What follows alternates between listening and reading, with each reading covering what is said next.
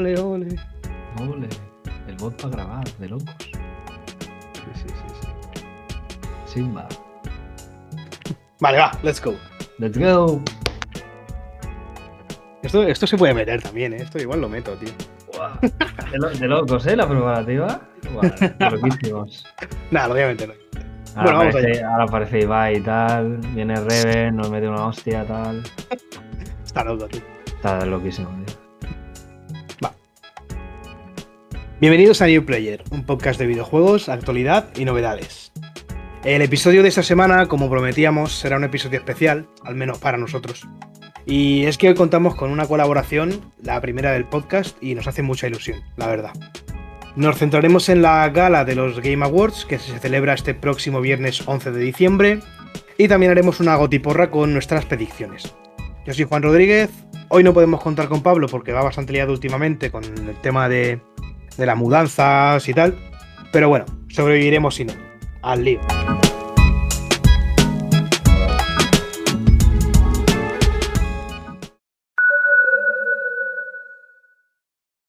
Hoy tenemos el inmerecido honor de poder contar con la colaboración de un gran amigo que me atrevería a decir que es la persona más metida en el mundo de los videojuegos eh, de los que yo conozco, al menos hablando desde una perspectiva técnica y, de desarrollo.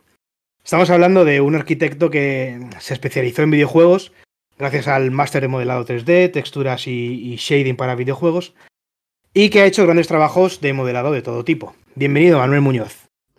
Bueno, buenas tardes. Qué ganitas había ya de estar en este mejunje en el que nos encontramos, que son los Game Awards. Ahí está. Efectivamente, soy un arquitecto, yo diría que venido a menos, que decidió eh, derivarse a, a otros lares. Pero sí, efectivamente, eh, la intención es eh, dedicarme a tiempo completo a, al vicio, al vicio llevado a lo profesional, que es el sueño de todos, ¿no? Yo creo. Ya te digo, desde luego, yo al final, mira, fíjate, siendo maestro y, y aquí estoy también, ¿no? Al final con el con los videojuegos siempre en, en vena. Desde aquí me gustaría Pues mandar un saludito a Pablo Ouija. eh, espero que esté pasándoselo de puta madre, montando muebles. Espero que no le suponga ningún problema eh, la estantería Strugenbachen. Y desde aquí mucha fuerza y ánimo, que esos maderos no se montan solos. Lo de, lo de Pablo Ouija. Me lo guardo. Bueno, vamos a empezar hablando. Antes de meternos en, el tema, eh, tenemos que hacer mención del catálogo que amplía este mes el, Game Pass. Tanto para consola como para PC, como para dispositivos Android. Y eh, bueno, eh, la primera incorporación al Game Pass de, Microsoft es este Rage 2 eh, en Android. Luego también tenemos el Control. Ojo, juegardo se viene. Lo Juegar probaremos, lo probaremos, papá. de locos. luego tenemos otro que se llama Monster, Sanct- Monster Sanctuary, que no lo conozco, la verdad. No sé si te suena a ti. No, ese me suena de haberlo visto por mi biblioteca de Steam, del típico Humble Bundle que te Sí. pillas por cinco pavos, pero que luego Exacto. acumulas en la biblioteca y no lo vuelves a jugar en tu vida. Pero bueno, Exacto, tiene, como la vida. tiene toda la pinta. luego tenemos un tal Gang Beast, que no tengo ni idea de lo que es, la verdad es que no tiene, tiene una, una pinta un poco extraña. bueno, pero Eh, aquí sí quiero puntualizar yo porque el Gang Beast, si no me equivoco, y es el que yo creo, eh, es full risas. O sea, obviamente es el típico eh, juego. es, vale, vale. Claro, el precursor Sí, sí, sí, de, de ahora del absurdo, de, del Fall Guys y, y de tal. o sea, de, de coger los mandos en cooperativo eh, y darlo todo y full risas. O sea, Hostia, pues igual me lo pongo, igual me lo pongo, porque sale también para. desde luego es, vamos, rentada. El típico juego simple, pero que te da horas y horas. Guay, guay, guay. Luego también sale el Assetto Corsa, el típico juego de, de coches.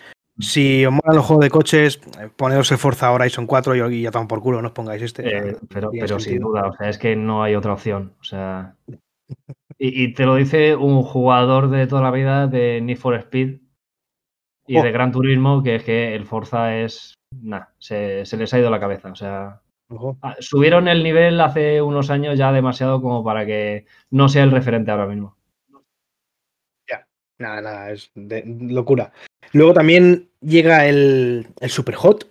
Ojo, Super Hot. Mm. Mind Control Delete. No sé si es, es una versión o, o es una segunda parte o algo así, pero vamos, el Super Hot.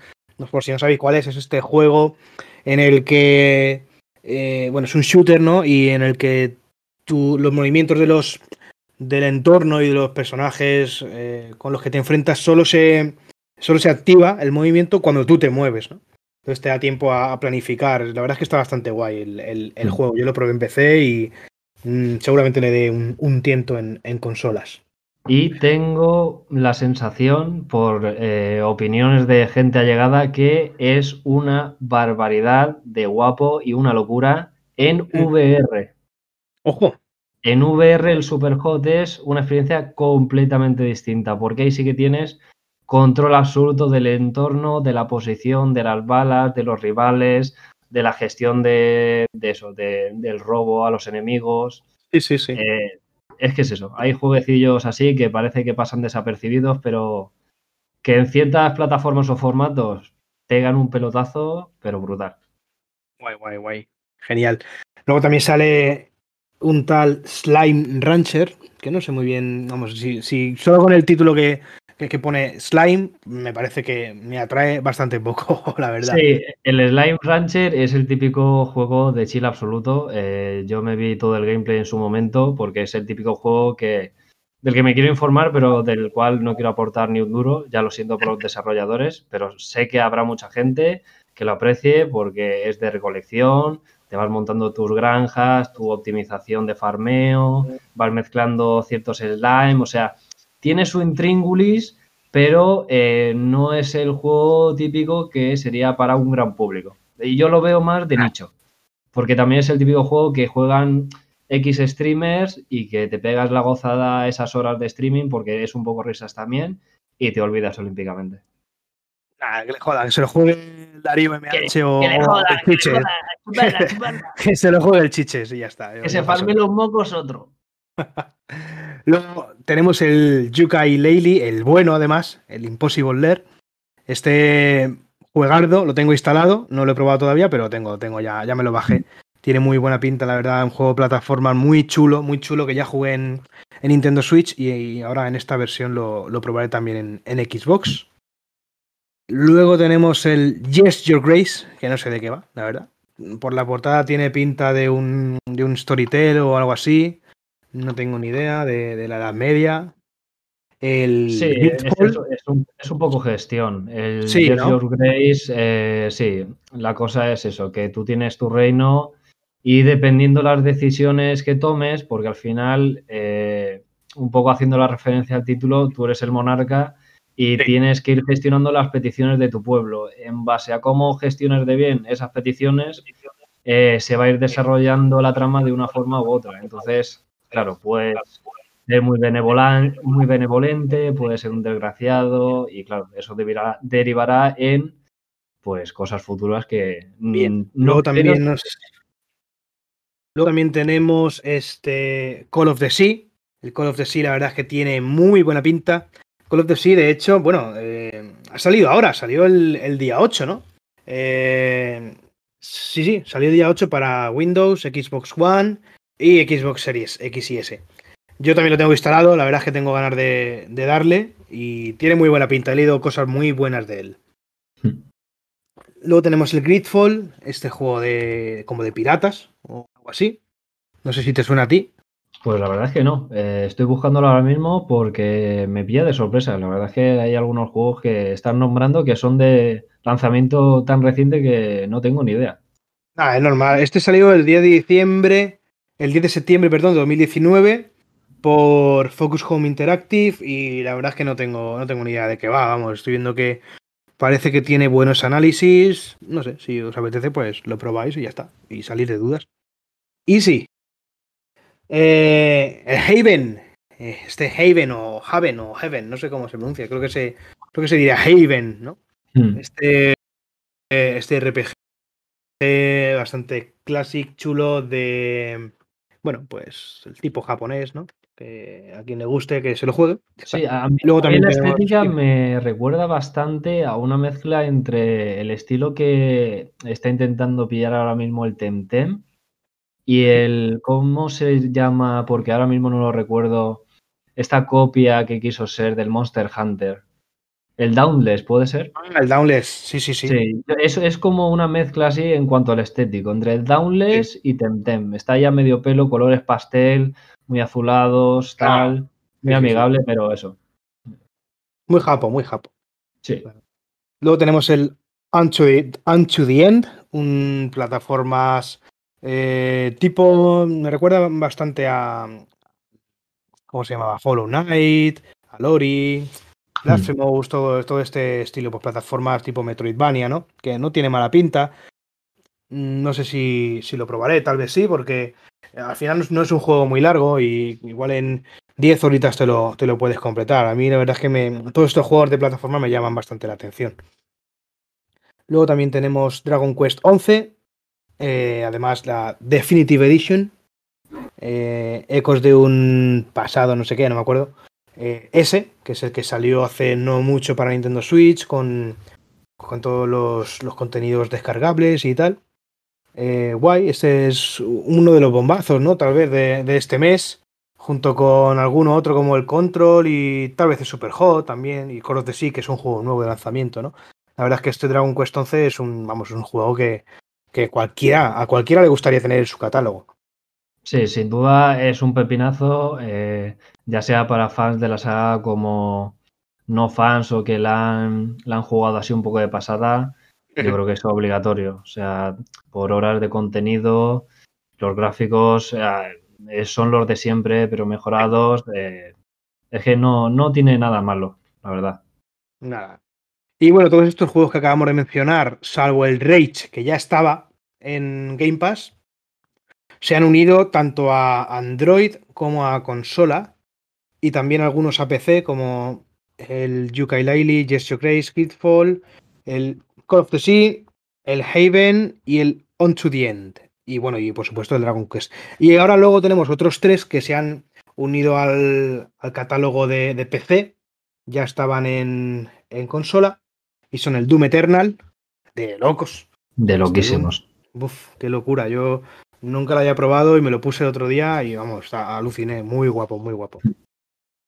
Luego tenemos uno que se llama Valhalla, que aunque su nombre nos indique que tiene algo relacionado con la mitología nórdica, parece que no. De hecho, el subtítulo de, la carátula nos dice que es un Cyberpunk Bartender Action. O sea, somos un camarero eh, ambiente cyberpunk. Mm, este creo que era, si no me equivoco, era un una novela gráfica en la que pues, somos un camarero ¿no? y nos vamos encontrando pues, clientes de, todo tipo. Y por último, que también se ha unido a PC, el Starbound, este de jueguecillo tipo Shelter, el, como el Fallout Shelter, este de, de ir construyendo habitaciones en una, en una, nave espacial. Y bueno, es el típico juego este de móvil, como el, Hustle Castle, cosas así, de estos de ir creando habitaciones, de ir creando puestos de trabajo, mandar gente a, expediciones y, de ir descubriendo pues lo que, lo que te encuentras a, tu alrededor, alrededor de esta nave en, Starbound. Y ya está, esto es lo que tenemos en, en el Game Pass para este mes. Un poco tarde, pero bueno, más vale tarde que, que nunca. Eso es. Pues nada, vamos al tema.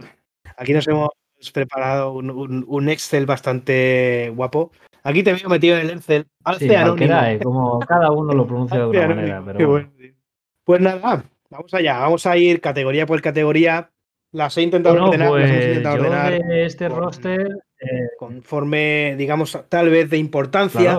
ya no de importancia, sino a lo mejor por secciones. que tengo de hecho, decir de esta sección vamos a empezar con. Es que, por hablando ejemplo, sobre esports. A y primera categoría. Mejor creador de contenido. Nominados. Alana Pierce, J. López. Nick Merckx, Tim, de Tatman en mi caso, este, esta ha sido mi votación, porque lamentablemente ¿Qué opinas? no tengo más info ¿Quieres hacemos, Vamos a hacerlo así, mira. Eh, también he visto que también por el círculo por el que me muevo es el que más Empiezas tú, me dices tú así que... y luego Team de Tatman.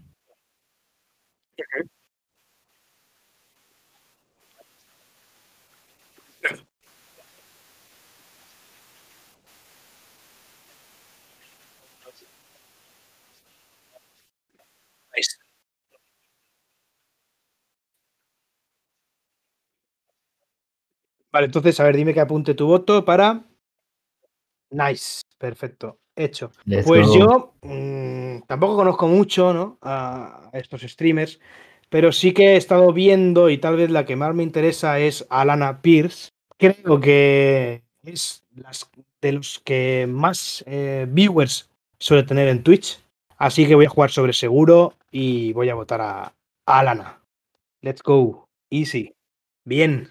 Segunda categoría. Bueno, aquí cabe mencionar eh, la ausencia de streamers españoles. bueno, también puntualizar que en este caso eh, se trata de, una sección de, una nominación a premios. Por ejemplo, para la Academia de Game Awards, prima más por una marca la, la excelencia.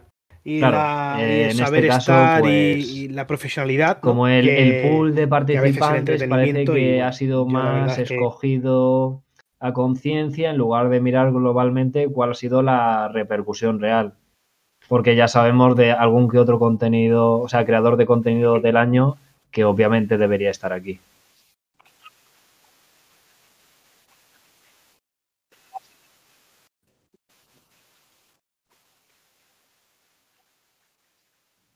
Eh, yo creo que también. Sí. No vamos a, dar más info, la eh, verdad. Yo tampoco, tampoco mejor presentador de esports, la verdad, yo tengo claro. Mucha consonante, mucho texto. Sí, ¿verdad? Pero vamos a llamarla. No sé cómo se pronuncia, la verdad. Por ejemplo, eh, es que no sé cómo es la pronunciación, la verdad, no quiero jugármela. Shocks, me parece correcto.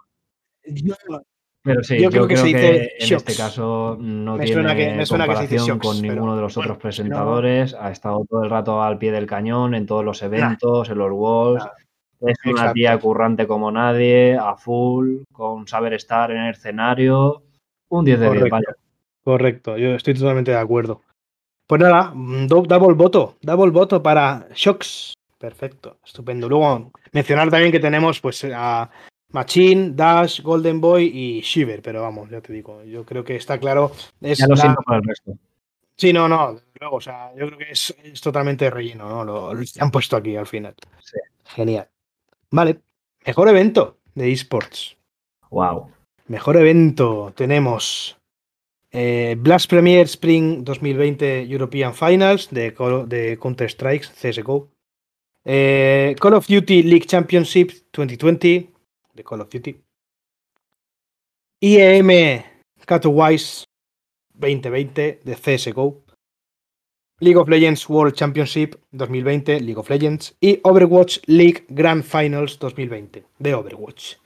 Bueno, mm, yo solo he seguido los Worlds. No he visto nada más. El problema de esta sección también es que yo lo siento mucho por aquellos aficionados a, a Call of Duty, al Overwatch o al Counter Strike, pero la repercusión que ha tenido a nivel mundial los Wolves eh, creo que hace sombra, hace sombra al resto porque me parece que es de lo mejor que ha sucedido en el mundo del entretenimiento de los deportes electrónicos en los últimos años. Eh, y espero que el resto de eventos obviamente se sirvan de esto para obviamente mejorar y que ojalá fueran todos que ahora mismo tuviéramos una duda existencial entre estos cinco eventos. Pero es que ahora mismo yo creo que los Wolves ganan, pero por absoluta mayoría, vamos. Sí, sí, sí. Yo, mm, más o menos, a ver, yo sabía, por ejemplo, de Call of Duty, mm, obviamente sabía que, que habían torneos, ¿no? Porque mm. es, obvio. Pero sí que es verdad que no conocía ninguno y nunca he visto ningún. Es que ni siquiera un, un clip, ¿no? De, de algún torneo de, Call of Duty. Eh, sí. que es verdad que tal vez como, como hay dos torneos de, Counter-Strike, dudo que al haber dos, dudo que al haber dos se lo lleve uno de ellos. O sea, me parecería algo sin sentido, sinceramente. Y bueno, de Overwatch no tengo nada que decir. Overwatch lo veo un juego eh, precocinado, y vamos, pasadito ya, yo creo. Eh, obviamente habrá gente que lo ame, pero yo creo que conforme están las cosas hoy, League of Legends se lo lleva de calle, vamos. Sí, yo creo que un poco lo que hemos comentado también eh, en cuanto a la repercusión, a mí me ha sucedido lo mismo que en este caso mm, a mí no me ha llegado información de ninguno de los campeonatos que están nominados con los World. Posiblemente porque a lo mejor me falten en mis redes eh, contactos que estén eh, muy metidos en esos mundos. Pero creo que si lo miras de, una forma general, mm, no sé, les falta bombo, les falta, yo qué sé, quizás streamers más poderosos que se interesen en esos eventos. O sea, porque ya te digo que algunos parecen muy de nicho por la repercusión o por lo que sea, pero es que los World ahora mismo de League of Legends eh, es que es básicamente el mundial de fútbol para hacer una simulación rápida. O sea, es el mayor evento. Fin. Correcto. Pues nada, Siguiente categoría. Eh, mejor entrenador de esports. Tenemos a Dani Sonic Sorensen de Counter-Strike CSGO. Tenemos a, Grabs de G2 League of Legends. Eh, tenemos a Krusty, si no me equivoco, del Overwatch. A Cefa de League of Legends de T1. Y luego tenemos a Rambo, Raymond Rambo de Call of Duty. Bueno, ¿qué opinas? Eh, bueno, a ver, eh, yo aquí eh, me puede la vena, me puede, me puede el equipo, me puede el escudo y me puede todo, me puede la máscara de samurái. Yo soy de G2 hasta la muerte y este voto va a ser lo más imparcial, o sea, lo menos imparcial que posiblemente haya en toda la lista, junto con algunas nominaciones que vienen a continuación. Para mí, Grabs, mejor entrenador. O sea, y lo ha demostrado llevando al equipo a donde lo ha llevado y donde falta llevarlo con los nuevos integrantes, vaya. Correcto, correcto. Uh, bueno, bueno la que se viene, madre mía, año que viene. De King Genial. No, yo pienso lo mismo. Yo también em, tiro por ahí. Sí que yo tenía claro que el mejor, entrenador de esports iba a ser alguien de, League of Legends, ¿no? Al final, yo creo que es donde más repercusión tiene un entrenador de, esports, ¿no? Porque yo, yo qué sé, en Call of Duty y Counter-Strike, al final también tira muchísimo más de habilidad y el entrenador sí que está en un plano todavía más inferior que en League of Legends. Yo creo que tiene más presencia. Y bueno, pues obviamente me dan a, elegir entre Cefa de, T1 y, y Grabs de G2.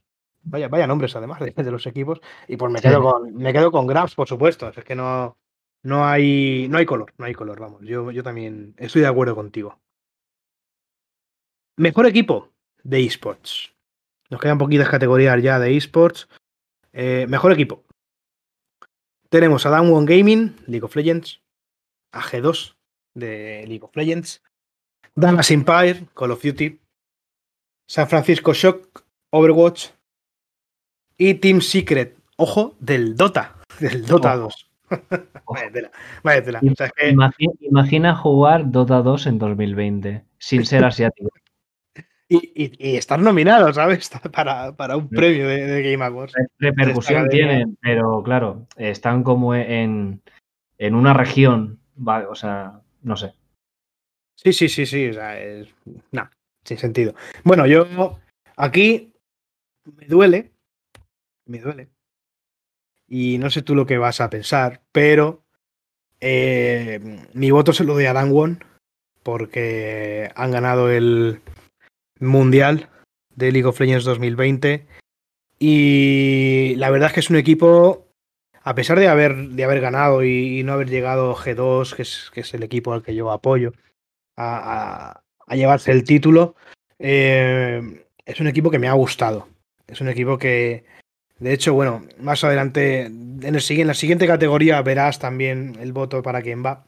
Pero es un equipo que la verdad es que me ha molado mucho la, presencia que ha tenido en el torneo y sobre todo cómo han respondido ante, ante los problemas que han tenido, porque han, han tenido que pegarse alguna remontada de, de 2-0 Y yo creo que han respondido bastante bien y vamos, mi voto es, es para ellos. Lo siento, Celote, sé que me estás escuchando, pero bueno, no te preocupes.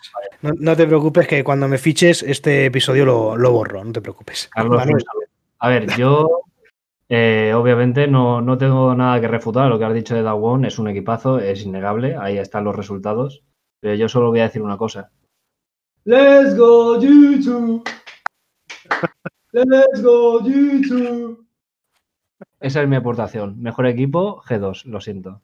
Eh, han cometido fallos en la fase más importante. Eh, un error lo tiene cualquiera, no se puede ser perfecto. Eh, mm, tienen más oportunidades para demostrar que están en la cima. No le quito mérito a, no le quito mérito a Dan Won, ojo. Pero ya lo he avisado antes. Yo soy del Samurai hasta la muerte. Perfecto. Enhorabuena, por cierto, a Team Secret por, por su nominación un, saludo a Team Secret. sin mofa, sin, mofa, eh, yo empecé, ojo, empecé jugando Dota 2, ¿eh? Antes que LOL. Cuidado. Bueno, que, que, jugara cuatro partidas eh, no implica nada, ahí se quedó. Pero jugué a Dota 2.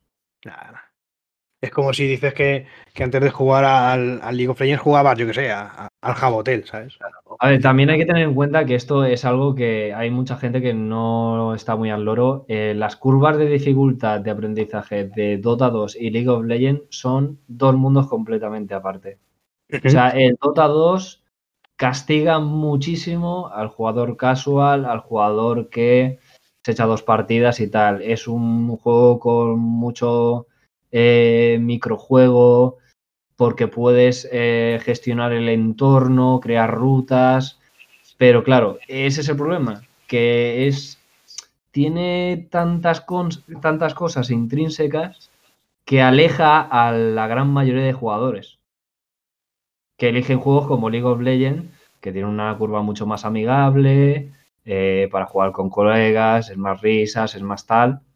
Pero bueno, que seguimos diciendo que Dota 2 tiene millones y millones de base de jugadores y bueno, pues solo falta a lo mejor quizá que sean más mediáticos, aunque han tenido muchos premios importantes con el International y tal y han, han recaudado muchísimos millones, parece que le falta algo para intentar estar codo con codo con League of Legends, que ahora mismo es el rey indiscutible.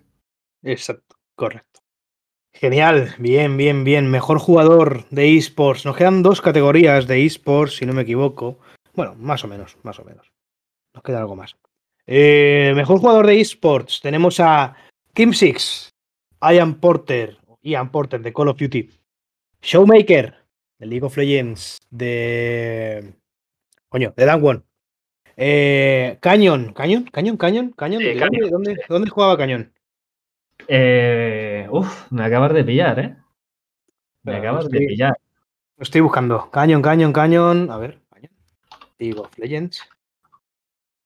Legends sin D, además. Perfecto.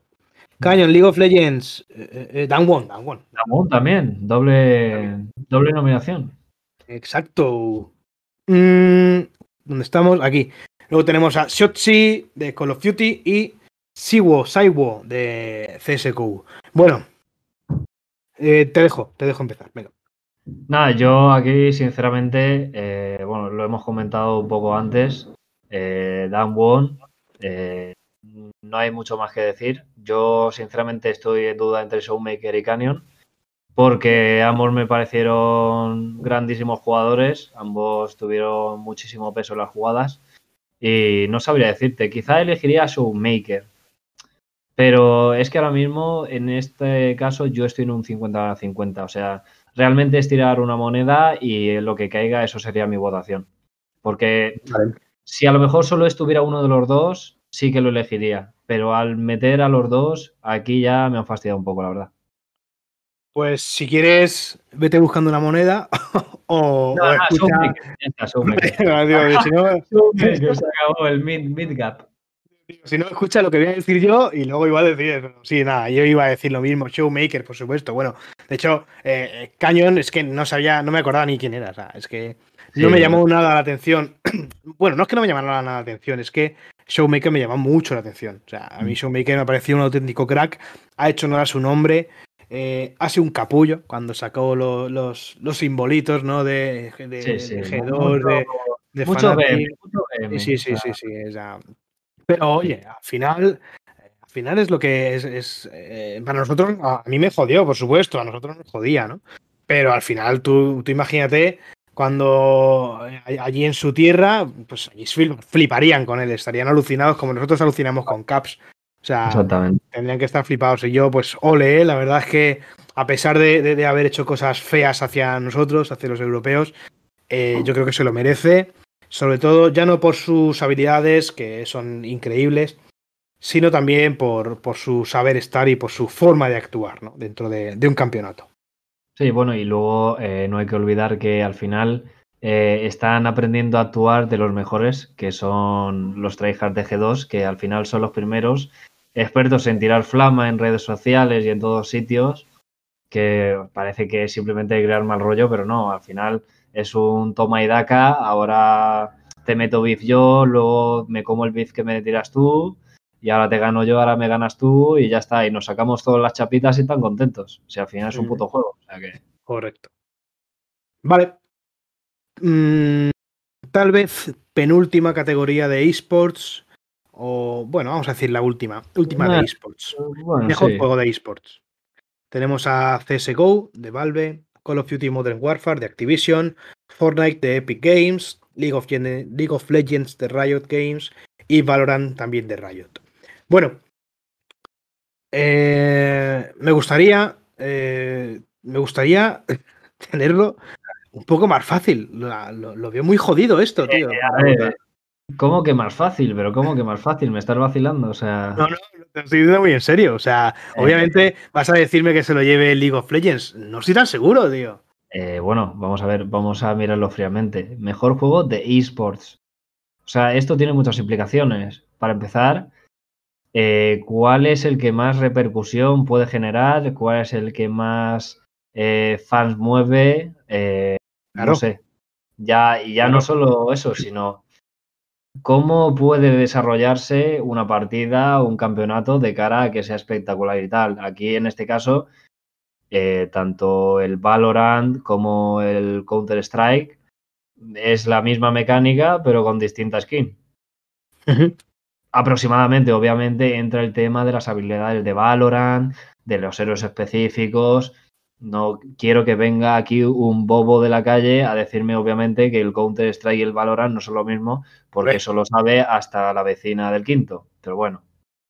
Eh, Fortnite es innegable la repercusión que tiene con streamers para la llamada a los niños rata, el flautista de Epic Games, no falla. Pero como juego de esports, yo lo siento mucho, para los Twitch Rivals puede estar bien y tal, pero no me imagino unos walls del Fortnite, sinceramente. Hombre, por supuesto que no. Y el Call of Duty, yo solo tengo que echar pestes. Eh, es una franquicia que, bueno, pues eh, no sé, es como siempre el mismo refrito una y otra vez.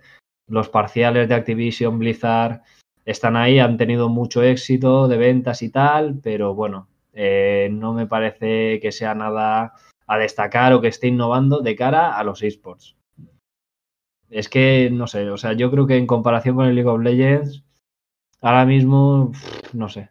Y más con los eventos que han tenido. Es que al final tienes que asociar qué evento de cara a los esports ha tenido cada uno de estos juegos. O sea, y ahí están los Balls y ahí está el LOL y bueno, y aunque yo sí que soy muy de pensar que también el League of Legends, obviamente, por mucho que estemos hablando glorias, pues también tiene una comunidad muy tóxica, eso no se lo quita a nadie. Pero ahora mismo estamos hablando de la parte eh, espectacular, del entretenimiento, de tal. Entonces yo creo que League of Legends. Fortnite me parece bien, pero para streamers. Para streaming concreto, tal, puedes mover a muchísima gente, a cientos de miles de personas. Ahí está Gref, ahí está Ninja, ahí están todos. Pero es que eSports. La palabra es eSports. Y después de la palabra eSports va League of Legends. Bueno, yo.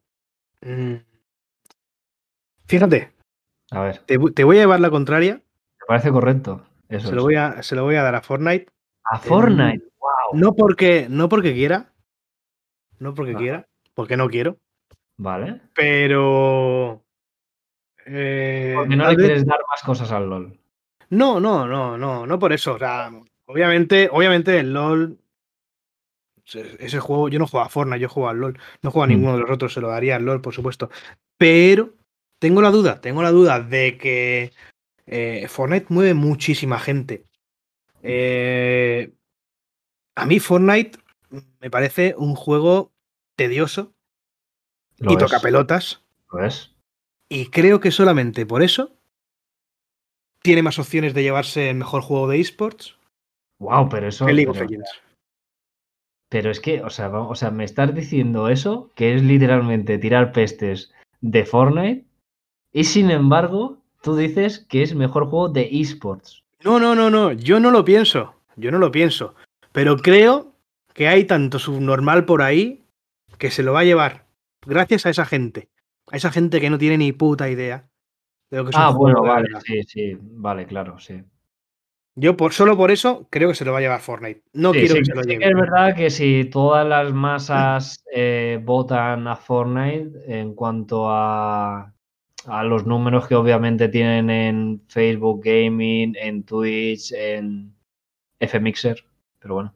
eh, sí que es verdad que podría hacerle competencia al LOL, pero yo sigo pensando que con toda la repercusión que tiene y tal, eh, la gente está full con el LOL. ¿eh? O sea, yo creo de verdad que va a salir League of Legends. O sea, aunque sí que tienes toda la razón, que Fortnite mueve una cantidad ingente de personas, pero ingente. Eso es indiscutible. Entonces, aquí obviamente yo creo que o gana LOL o están muy parejos. Yo, ojalá me equivoque, ¿eh? te lo digo, Mm. ojalá me equivoque. No quiero que gane Fortnite. Lo, lo he votado porque al final eh, lo que quiero es ganar la porra y, y que me No, a invites a ver, cenar. sí, claro, aquí cada uno usa las artimañas que quiere y puede, pero bueno, Exacto. Es lo que hay. Ah, Por cierto, no hemos hecho ninguna apuesta. eh, hay que No, apostar algo, yo qué sé, una cerveza, lo que sea, cualquier cosa. Sí, bueno, eso ya queda en la intimidad, que bueno, Una, una- ojo, una mascarilla de G2, not bad, ¿eh? Uh, bueno, ojo, a ver, que si no. luego todos los eh, oyentes de este maravilloso, intransigente podcast eh, quieren invitarnos a una cerveza o invitar solo al ganador, eh, yo invito, insto a las masas a que, a que lo hagan. Y de ser así, yo ofrezco mi número de teléfono, mi Bizum, lo que quieran. Porque obviamente yo voy a ganar la porra, eso es indiscutible. Pero bueno, no pasa nada. Ya hablaremos del futuro. Si, si pierdo, mm, tampoco pasa nada. Me, que- me, que- me conformo con un segundo puesto, que no está nada mal, ¿eh? Exactamente. El que está claro que no va a ganar es Pablo, porque está en la B absoluta. Exacto. Pero bueno, no, pa- no pasa nada. eh, estamos aquí aprovechando que está ausente para tirarle beef. Sí, yo, bueno, yo siempre lo hago, ¿eh? Yo siempre que grabo un episodio solo, le tiro varias pullitas, ¿eh? Hombre, ¿cómo debe ser? solo. Las ausencias siempre deben ser castigadas. Sí, Siempre. sí, sí, sí. Perfecto. Siguiente categoría. Mejor, juego, mejor juego con apoyo de la comunidad. Eh, lo siento, tío. Aquí no está League of Legends, ¿vale? No, no, pero bueno, es que, es que aquí está la cosa, o sea, aquí es donde entra tu argumentación del punto anterior. Aquí sí que te compro tu argumentación. Pero en el anterior, eh, F, o sea. Bueno, ya veremos. Bueno, tenemos Apex Legends de Respawn Entertainment y Electronic Arts, Destiny 2 de Bungie, Bungie, Fall Guys, eh, Ultimate Knockout de Devolver y Mediatonic, Fortnite de Epic Games, No Man's Sky de Hello Games y Valorant de Riot. Bueno, mm, te lo pongo. Eh, bueno, vamos a ver, o sea, a mí probablemente me digas que Fortnite. Eh, yo pienso también que va a ser Fortnite por varias razones muy sencillas. Eh, no Man's Sky sí que es verdad que ha seguido teniendo apoyo, aunque muy poco, y es un juego que ha sabido renovarse mucho porque se dieron cuenta de obviamente el fracaso que hubo de inicio, etcétera, pero bueno, han sabido reciclarse y ahora yo todo lo que he estado viendo es que se ha convertido en un juego decente, ya es jugable. Entonces, bueno, tampoco pienso que eso de pie a que se lleve el mejor juego con apoyo de la comunidad, porque sigue siendo muy pequeña. Fall Guys, eh, como todo, pegó el pelotazo, pero hoy en día es, sigue siendo una moda. El único rey aquí, con el apoyo masivo de la comunidad, es Fortnite. Mm, aunque no me guste decirlo, pero es la realidad y hay que ser objetivos a veces. Así que mi porra va para Fortnite. ¿Cómo, me jode, tío? ¿Cómo me jode? Un juego de, de julio de 2017, tío. Ya, pero bueno. Es que, bueno, ahí ya entramos en la dinámica que hay en los últimos años y que va a salir mucho más adelante en las votaciones con juegos que tal, que ¿En qué capas el juego del año? ¿En el juego que ha triunfado o ha tenido mucha presencia ese año? ¿O realmente debería acotarse a juegos de ese año fiscal? Porque claro, es que si es así, la mitad de la lista y denominados se van fuera. La mitad. O sea. Claro, claro, pero, desde luego. Pero bueno, yo qué sé. yo supongo que lo hacen también para tener una lista de juegos, porque Sí, no, claro. Pero fíjate, es la categoría con, más nominados. O sea, sí, sí, yo, yo creo que sí, yo creo que se lo lleva Fortnite. sobre lo que tú decías de No Man's Sky, que, que, tiene un añito más que Fortnite, sí que es verdad que se ha sabido reinventar, ¿no? Pero vamos, los, no al nivel de Fortnite. O sea, los eventos de cambio de temporada, y las movidas que se ha montado Epic en Fortnite, eso no tiene nombre, eso, no tiene nombre. O sea, las asociaciones con Marvel, con artistas, eh, bueno, los eventos in-game, ahí hay que quitarse el sombrero porque de momento no he visto ninguna compañía que haya llegado a, esos límites. Nada. O sea, y el que intenta refutarlo, pues sinceramente se caga encima. O sea, se está cagando encima y está oliendo su mierda y se marea. O sea, pero correcto. Correcto, yo, yo creo que sí, que se, se lo va a llevar Fortnite también. Y sinceramente, eh, ya digo que es un juego que, al que tengo muchísima tirria, pero creo que sí que se lo merecen, mm. Siguiente categoría, mejor juego de deportes barra conducción. Eh, podrían haber hecho una categoría para deportes y otra para conducción, no sé. la verdad, esto es un poco que lo que, pero bueno, no pasa nada. Un poco de degradar a los dos géneros, ¿no? Sí. De incluirlos ahí, pero bueno. Tenemos al Dirt 5 de Codemasters, NBA 2K21 de 2K, Fórmula 1 2020 de Codemasters, FIFA 21 de Electronic Arts y el Tony Hawk Pro Skater 1, 2, 1 más 2, el, este remake que hicieron eh, por los chicos de Vicarious Vision. Mm, yo qué sé. Aquí yo eh, tengo muchas cosas que decir, la verdad. Eh, voy a empezar diciendo que no voy a decir que es una falta de respeto, porque obviamente no lo es, pero yo aquí no hubiera incluido ni de coña el Tony Hawk Pro Skater, que no deja de ser un remake de las dos primeras ediciones y que además eh, han hecho un remake manteniendo las animaciones eh, de los originales, que ahora mismo con nuevos gráficos es un poco ortopédico. Aún así, obviamente, gana la nostalgia, gana la banda sonora espectacular, que es innegable, eso no se le puede reprochar. Pero yo, para mejor juego de deportes, conducción, eh, chico, eh, es un monopatín y va pocho. Tampoco, tampoco lo metería. O sea, lo estás comparando en la misma categoría con uno de los mejores simuladores de Fórmula 1, que es el Fórmula 1 2020. Eh, yo quizás en esta votación tengo que decir que me tiraría por el, por el NBA. Iba a decir Fórmula 1 porque me tira la vena porque yo desde bien pequeño me he jugado todos los Fórmula 1, salvo los últimos años, pero siempre, siempre a full. O sea, porque además nos pilló en la época en la que pegó el pelotazo la Fórmula 1 en España, éramos todos super fans, tal, y lo llevo en la vena. Pero bueno, dejando eso de lado, FIFA 2021, ah, el mismo refrito de siempre, mejores gráficos, eso es innegable, mejores físicas eh, y gestión de cómo son las animaciones de los jugadores y con el balón, pero esto les ha llevado a una cosa muy peligrosa, que es al intentar ser tan fieles a las animaciones y a cómo lo haría un jugador, eh, han salido a la luz y llevan saliendo los últimos años eh, bugs y glitches súper absurdos de piernas que rotan más de lo debido, eh, jugadores que se parten el cuello y siguen en pie, cosas así súper random que se, debería ser inaceptable en un juego que lleva tantas y tantas ediciones y además es anual. Y además, cuando está, no paras de quitar licencias oficiales de equipos de fútbol, etcétera. Eso sumado a que se está convirtiendo también en los cromitos. ¿eh? El, vamos a ver si me saco el Cristiano Ronaldo. El, Toda la vida el FIFA 21 tiene que ser un juego, coño, para echar con los colegas, tal, no de, de echar, dejarte la puta pasta para ver si te montas el equipito, para ver si te sale el sur. No tiene sentido. Para mí, FIFA 21, en otra época lo hubiera votado para mejor juego de deportes, por lo que implicaba, pero hoy en día no me entra en la cabeza. El Fórmula 1, ya lo he dicho, por la nostalgia.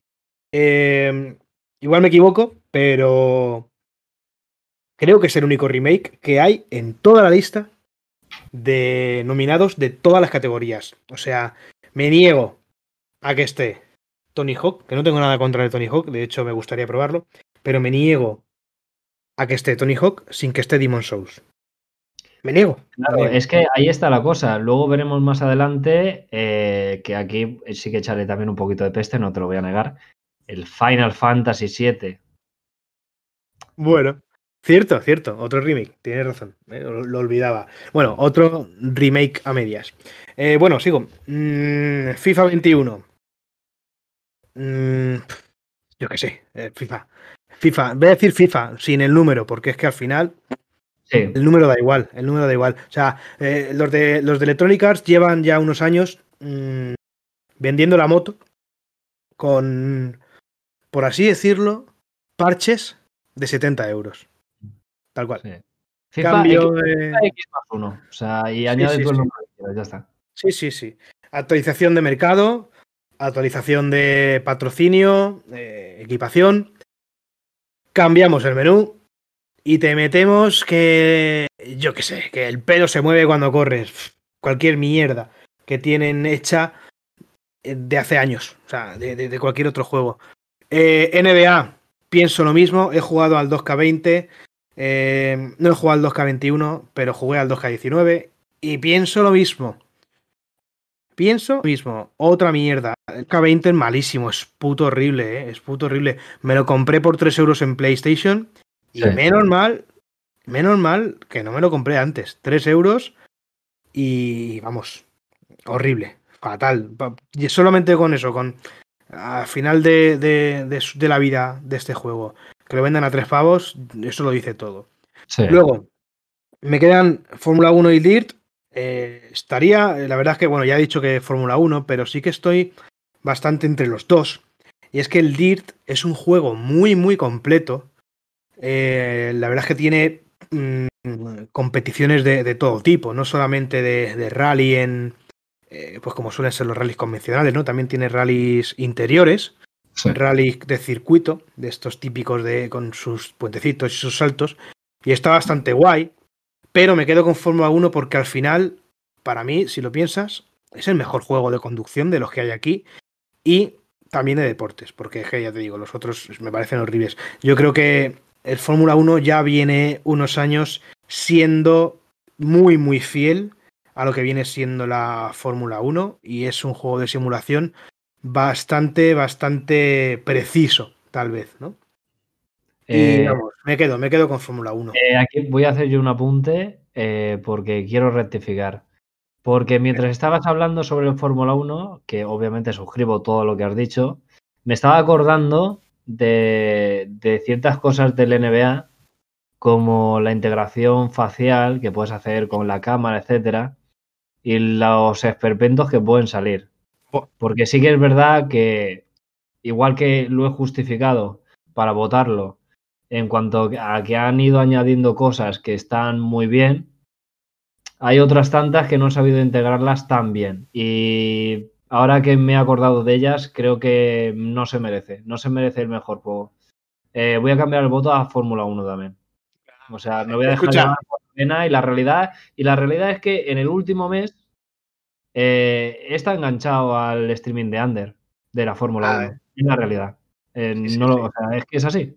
Ya Es, es- es brutal. Pero escucha, si en el NBA, en el NBA no corres, tío, te deslizas. Es que parece que te deslizas. Es que es verdad, es que es verdad, sí, sí. O sea, yo tenía ahora mismo en la cabeza otras referencias tal.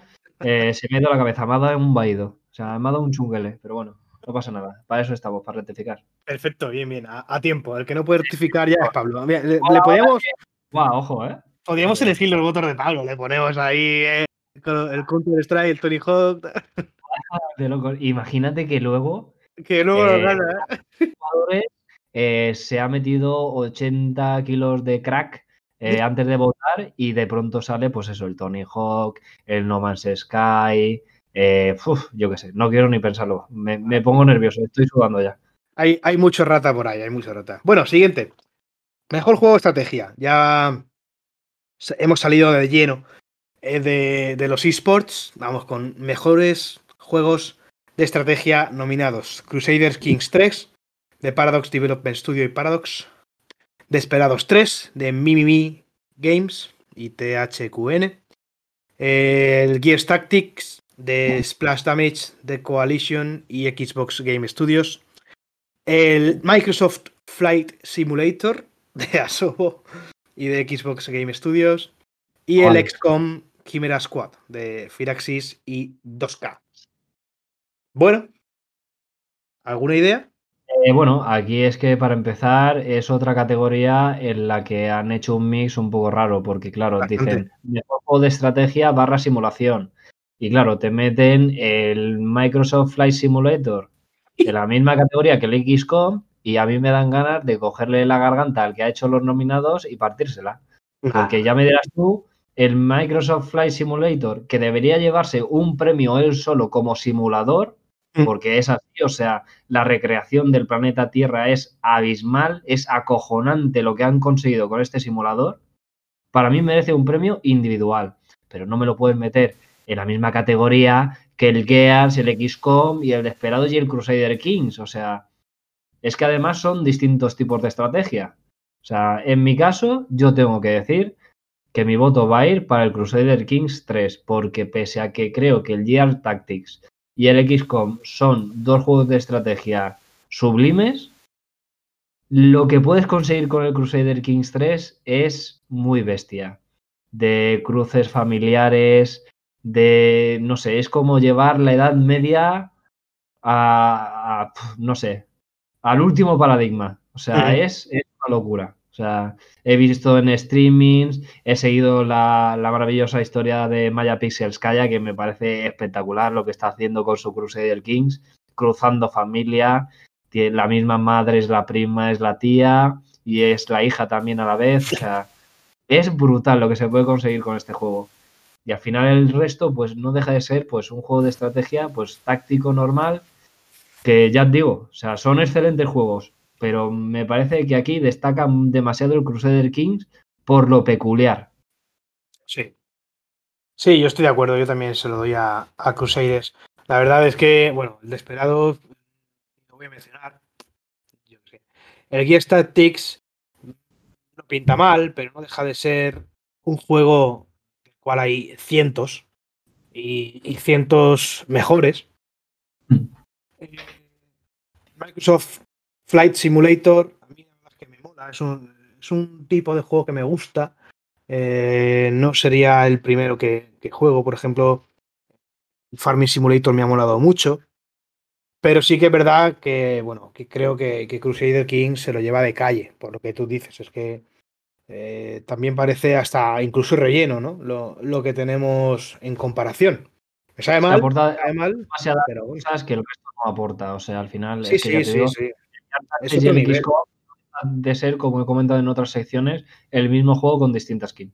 Claro, es que es eso, es que eh, es el, el que más destaca de todos, yo creo, ¿no? Al final, todos los demás mm, tienen un denominador común, tal vez no entre sí, pero sí con otros títulos. Y el Crusader Kings es que, es que es único, es único, y vamos, yo lo tengo claro. Mejor juego familiar. Eh, Animal Crossing New Horizons de Nintendo.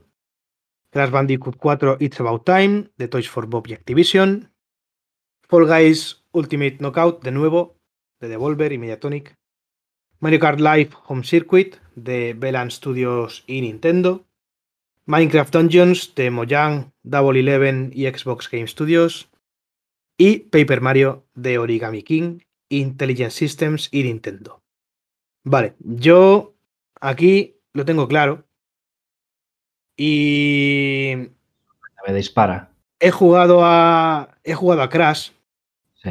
Y. Y desde el primer nivel ya es más chungo sí. que los otros tres. Pero Claro. bastante, ¿eh? Bastante. O sea, solamente con el primer nivel ya tienes, no sé si son 160 y pico cajas por coger, por ejemplo. Entonces, me parece un juego demasiado eh, completo para ser un mejor juego familiar. No digo que sea un juego malo, ni mucho menos. Pero juego familiar no lo veo. No lo veo muy familiar, la verdad. Eh, Fall Guys está claro, yo tengo claro que no es el mejor juego familiar. Primero, mm, y primero y único, por el hecho de no ser un juego eh, multipantalla. Entonces, juego familiar, eh, como no tengas, si quieres jugar con, con tu hermano, ya tienes que tener dos plays, o dos, lo que sea. Eh, Mario Kart Live Home Circuit. mm, tampoco creo que sea juego familiar. Creo que no ha tenido mucho éxito. O sea, sí que es juego familiar, pero no creo que sea el mejor juego familiar porque no ha tenido mucho éxito. He visto muy poquito. Y lo, poco que he visto que se salía un pelín tal vez de lo más easy, eh, era un desastre, sinceramente. Minecraft Dungeons eh, está dentro de una alcantarilla rodeado de ratas. Y Paper Mario de Origami Kid me pasa lo mismo que con, que con Crash Bandicoot y, que, y con Fall Guys. Al final es un juego de un jugador y es un juego de coleccionismo puro y duro en el que tienes que esforzarte a veces. No tanto como en Crash, sí que es un plataformeo más sencillo, más accesible tal vez. Pero vamos, Animal Crossing, yo creo que, es, que, lo tengo, que clarísimo. si Es que no tengo ninguna duda. Animal Crossing New Horizons. Sí, sí, o sea, yo voy a tirar más o menos por lo mismo. Eh, también voy a puntualizar muchísimas cosas porque es lo que dices tú. Eh, a mí la categoría juego familiar, eh, obviamente me evoca una misma pantalla, varios mandos, estar con la familia, de chill, con jajas, tal, que todo pueda hacerse a la vez. Entonces, en este caso, Fall Guys está bien para jugar con amigos, pero no con la familia, aunque puede ser risas, pero claro, es lo que dices. Aquí pecan bastantes de la lista por eso mismo. Mario Kart Live implica una inversión de dinero abismal, porque necesitas una Switch para cada jugador y además un coche diferente para cada jugador. Y no son baratos. Si no me equivoco, el precio ronda los 80-90 euros el coche, Sí. más la Switch, más el juego. Entonces, Exacto. Exacto. es un poco wow. O sea, el Minecraft Dungeons, para nada pienso que sea juego familiar. No sé si lo han metido aquí porque simplemente es el Minecraft y lo han metido por la posible edad de la gran mayoría de los jugadores. Pero Minecraft Dungeons, el gran esperado, eh, todo el mundo se pensaba que iba a ser un Diablo impostor, pero no ha sido así. Eh, es eh, muchísimo más corto de lo que se pensaba la gente, o sea, ha sido una decepción. Creo que apenas son dos o tres horas de gameplay. Eh, no tiene sentido. El Paper Mario, eh, he visto cosas sueltas, no he llegado a jugarlo, pero aquí el ganador es Animal Crossing New Horizons. Porque aunque sí que es verdad que eh, premia también el tener varias consolas, se puede establecer en la misma partida varias interacciones de usuarios. Además de que no deja de ser un juego súper amable, súper chill, pasas el rato, eh, yo qué sé, te vas a pescar, tal. Yo creo que sin duda eh, se lo lleva. Además, no hay que olvidar la época en la que salió, en plena pandemia. O sea, eh, creo que sale más adelante nominado en otra categoría. Entonces, Sí. eh, ya lo comentaré, pero vamos, mejor juego familiar, Animal Crossing. Sí, yo estoy de acuerdo, de calle, de calle. Sí que es verdad que también es un poco contradictorio lo que decimos porque también requiere de otra Switch, también requiere de, de, otra, de otro juego, ¿no? Pero al final mmm, no duele tanto, no duele tanto comprarte el Animal Crossing. Si tienes dos Switch, incluso si tienes una, una isla, la puedes llevar con, con tu familia fácilmente. Yo, bueno, tengo un, un amigo mío, tiene una Switch y durante la cuarentena ha estado llevando la isla con, con su novia y, y, se pueden jugar dos personas, en, se pueden llevar la isla con dos personas en, en, una misma consola. No pueden jugar a la vez, pero eh, cada vez que inicia la sesión puede entrar con cada uno con, con su personaje y, y, hacer X cosas. Entonces sí que da, da más juego que cualquiera de los otros. Claro, es lo que dices tú, o sea, al final eh, todos pecan un poco de lo mismo, pero de todo eso, el que menos peca es Animal Crossing. O sea, uh -huh. porque es que lo comparas con la inversión de dinero de Mario Kart, incluso de Fall Guys, Fall Guys que implicaría eso, un PC extra o sobremesa o portátil, eh, no sé. O sea, y mira que Devolver me parece una compañía de puta madre, pero juego familiar no es. No, no, no. Exacto. Es un juegazo, pero familiar no. Vale. Mejor juego de lucha. Aquí mm. tenemos a Grand Blue Fantasy Versus de Arc System Works, eh, Side Games y Exceed. Sinceramente, no sé ni quién es la desarrolladora, ni quién es la distribuidora, ni quién es Naide. Eh, Street, Fighter, Street Fighter 5 Champion Edition de Dims y Capcom. Mortal Kombat 11 Ultimate, NetherRealm Studios, Warner Bros. Interactive Entertainment, One Punch Man, como diría un amigo nuestro, One Man Punch, A Hero Nobody Knows, Spike Chunsoft y Bandai Namco, y Under the Night in Birth X, Late, CLR, no sé si será, no sé lo que significa eso, de French Bread, de nuevo Arc System Wars, Works y Axis.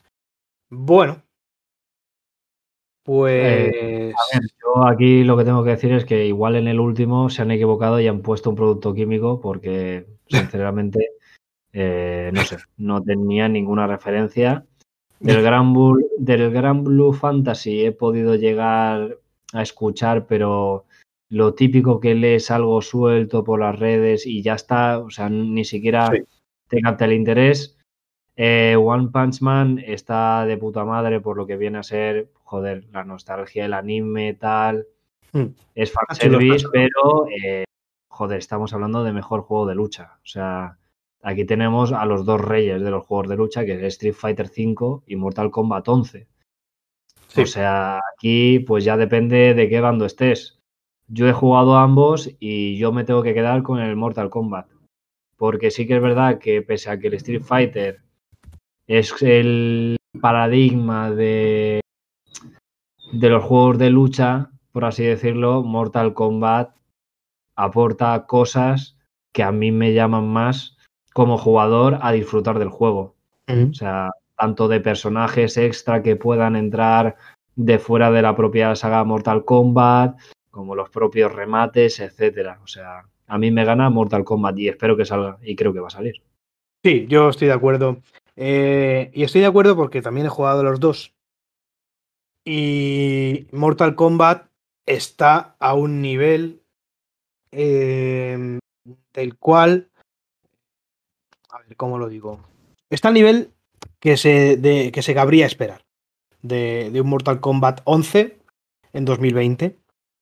Y el Street Fighter V no lo está, ni de coña, ni de coña. Es horrible, tío. A mí no me gustó nada, lo jugué en Play. Sí, es que se ha quedado un poco la nostalgia. Al final sí. sigue, sigue, siendo el sistema clásico, pero parece sí. que con la skin nueva y tal, entonces se está quedando un poco estancado. Sea, a mí el, el diseño de personajes me parece horrible, me parece muy feo. La verdad no me gusta nada. Y Mortal Kombat, pues coño, Mortal Kombat tiene otra trayectoria al final. Y este modelado de los, de, de, de los eh, luchadores de Street Fighter no me acaba de convencer nada, la verdad. Y, y lo veo con, con, lagunas, con bastantes lagunas. Me parece, incluso me pareció más bien un juego de lucha malillo, sinceramente. Hmm. Vale. Categoría mejor RPG. Aquí solo ha habido una nominación, que es Genshin Impact, y luego hay un anexo de otros posibles nominados, pero que no vamos a nominar porque no hace falta.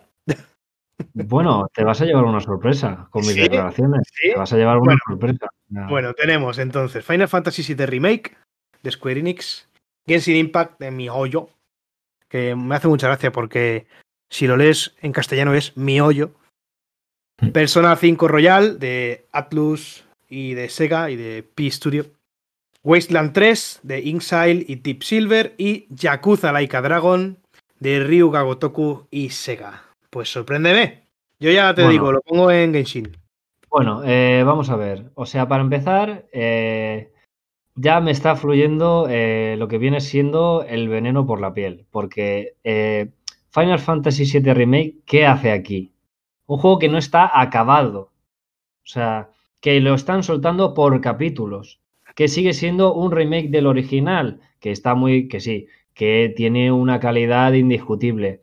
Pero no puedes poner como categoría de 2020 a un mejor RPG un capítulo de un remake de un juego de hace no sé cuántos años. Y encima la, la parte mala del juego. O sea, es que manda Eh, huevo. es la parte O sea, mala. que hayan tenido los santos cojones de meter esto como nominación a mejor RPG es de haber soltado billetes, así te lo digo. Genshin Impact. A mí me, me puede la vena, obviamente, me parece un RPG cojonudo.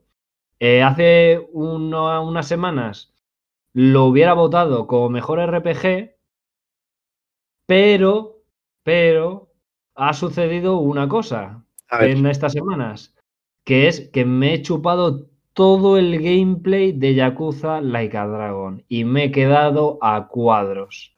Ya lo siento por los fans del Persona 5 Royal, que sin duda destacan por su fanatismo, lo cual no discuto.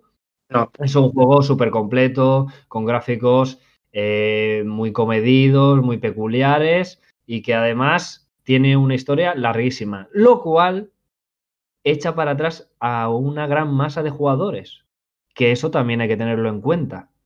O sea, quiero decirte, por muy fanboy que sea y que vea, por ejemplo, no es que Persona 5 Royal es la polla, no sé qué, tal, eh, no puedes tener 150 horas de historia principal porque matas a la persona que está jugando. O sea, tienes que jugar solo a ese juego. O sea, es que me parece, no sé, un- una puta locura. Pero bueno, eso ya, para gustos, culos. El Wasteland 3, fuera de la lista. Mi voto está entre Genshin Impact y Yakuza. ¿Qué pasa? Lo que he comentado. Genshin Impact lo he pensado más fríamente y al final no deja de ser un juego gacha, sistema gacha. Entonces, ¿qué sucede? Que ahora mismo la historia es espectacular. La historia oculta que vas descubriendo por el mundo, en libros, en subdiálogos, en todo, es una delicia, porque te das cuenta de la cantidad ingente de lore que hay y además lore escondido, eh, toda la conexión que hay entre personajes, entre posibles futuras apariciones y colaboraciones dentro de la saga Genshin. Pero es que Yakuza, uff, yo era un juego que a priori no le iba a echar el ojo. Ya me había visto el Yakuza 0, tal, sabía de lo que iba, pero es que es una barbaridad de juego el Yakuza Like a Dragon. O sea, tiene Sí. una historia de 10. La duración es una duración media adecuada a casi todos los públicos. Y lo que más me ha ganado del juego es el grado de humor que tiene. O sea, las invocaciones son una mofa, te partes el culo.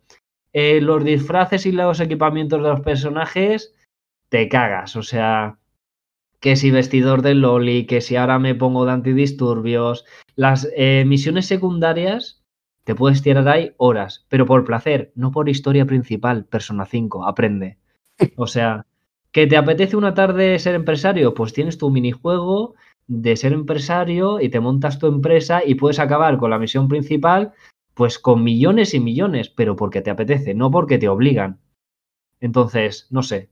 Y todo eso hace que le vayas quitando peso a la historia principal y que te sirva pues un poco para respirar, porque es que tú cuando tienes un juego, un RPG, al final si centras toda la masa en la historia principal, que sea densa, que sea, no sé, eh, puedes, necesitas darle respiros al jugador. O sea, a menos que seas un fanboy que se lo va a meter del tirón para el pecho, necesitas dejar que el jugador respire.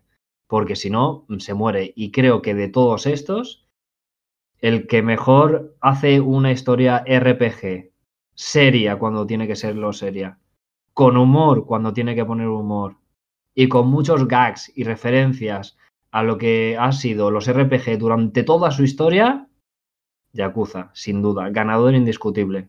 Lo siento por Genshin Impact, pero bueno, ya se va a llevar un premio 100% en otra sección, que viene más adelante.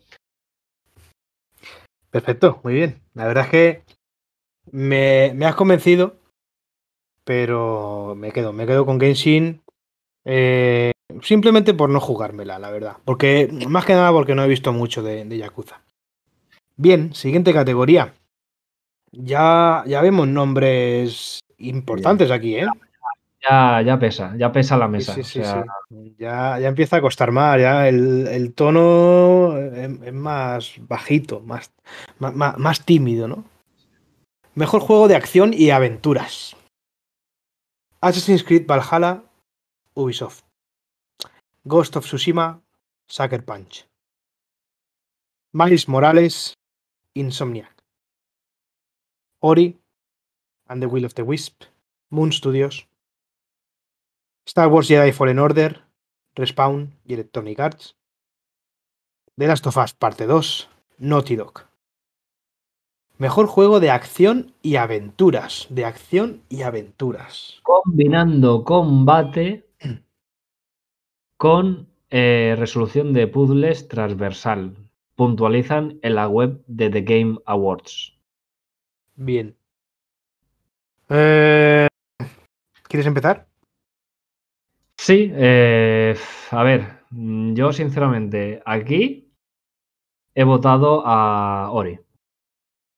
Ori, porque aunque mucha gente vaya a decir que no, es que es que es una segunda parte de, bueno, no es un remake, o sea, es una segunda parte de, pero al contrario que otras segundas partes, coge todo lo bueno que tiene el primero, que es casi todo, y lo mejora y lo lleva más allá. Y además coge la historia y le da una vuelta casi literal. Eh, además, el combate, no sé, es que siempre tiene ese rollo roguelike, 2D, de saltos, movimientos aéreos, interacción con el escenario. Entonces creo que es una resolución, lo que dicen, ¿no? En la categoría al final es combate con resolución de puzzle transversal. Entonces creo que de todos es el que mejor combina todo eso. Eh, hay gente que se atreverá aquí a votar al The Last of Us. Se atreverá. Tendrá los cojonazos de votar al The Last of Us. O sea, The Last of Us, lo único que tiene bueno es la parte técnica. O sea, porque también podría destacar en narrativa, y hay algunos jugadores que van a defender la narrativa, pero han querido darle vueltas que igual no terminaban de ser necesarias. O sea, a muchos jugadores se les ha hecho repetitivo, porque aunque tú destaques una parte técnica, no es todo eso. No puedes hacer que el jugador se aburra o que ya llegue un momento en el que diga, bueno, esto ya lo he hecho 200 veces, o sea, lo tengo ya pillado. Del Star Wars Jedi Fallen Order he escuchado buenas críticas, pero no creo que sea esa mejor combinación entre combate y resolución de puzzles. Eh, del Marvel Spider-Man eh, estamos en lo mismo, es que para mí el Spider-Man y el Star Wars no dejan de ser juegos para, para fans, de verdad, porque bueno, son juegos que, vale, son excelentes, pero para mí necesitan algo más. Ghost of Tsushima, eh, obviamente es indiscutible su éxito, pero creo que es bastante irregular y monótono en algunos momentos. Eso no quita que no tenga sus momentos épicos y que no tenga sus puntualizaciones de escenarios brutales. Pero aquí estamos hablando de acción barra aventura. Y eh, el Assassin's Creed Valhalla, pues en mi caso está en el segundo puesto, por debajo de Ori, pero podría estarlo perfectamente en primer lugar. Porque toda la gente, obviamente, y toda la fanbase viene quejándose de lo repetitivo que han sido los Assassins, de que siempre es el refrito de tal, pero eh, creo que están demostrando con estos años que están sabiendo reinventarse, que le están sabiendo dar un giro a la saga para hacerlo mucho más llevadero e interesante, que no sea el Assassin's 2 con otra skin, obviamente.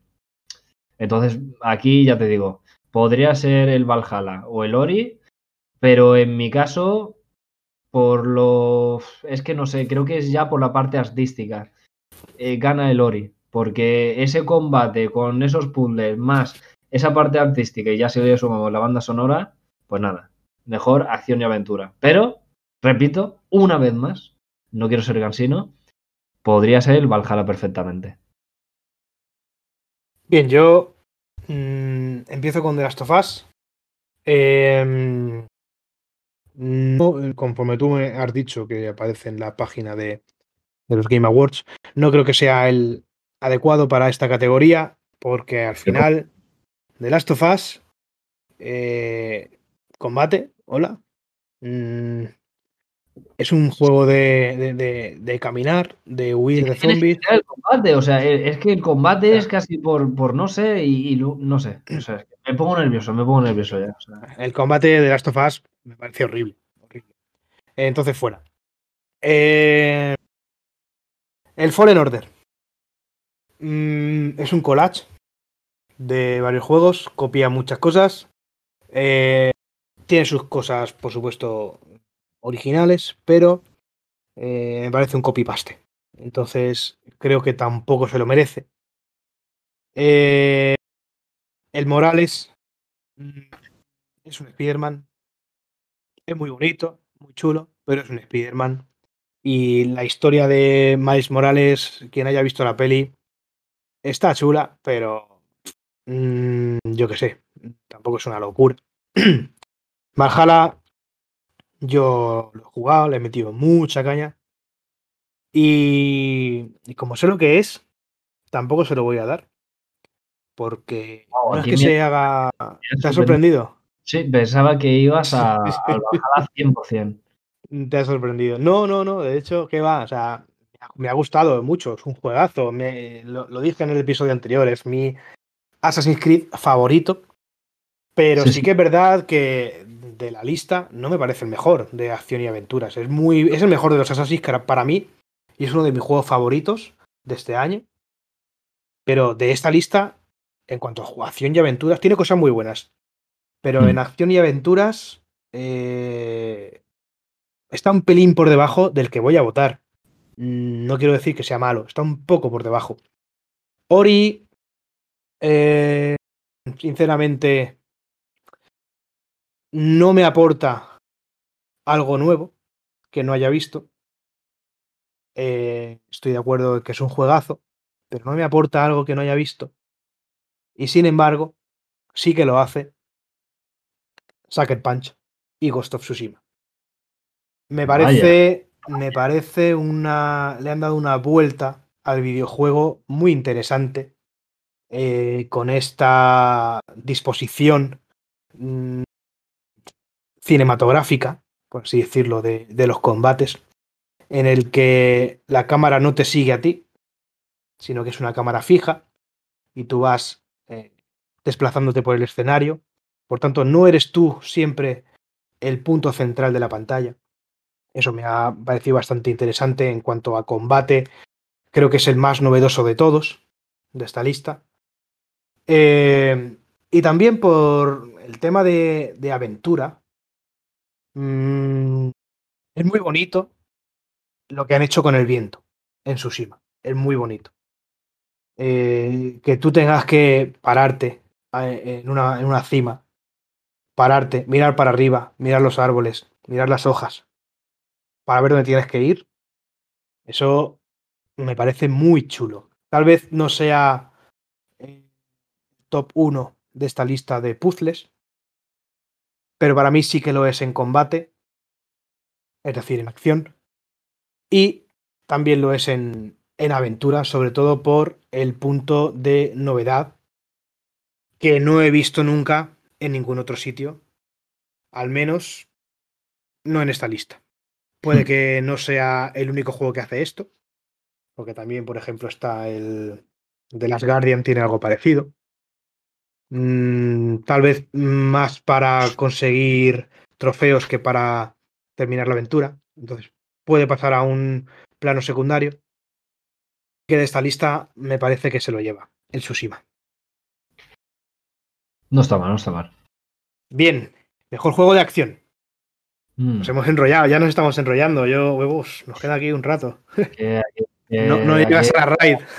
hay mucha harina que cortar. Aquí, uf, sea, Mejor juego de acción. Half-Life Half-Life Alyx de Valve. Doom Eternal de Bethesda.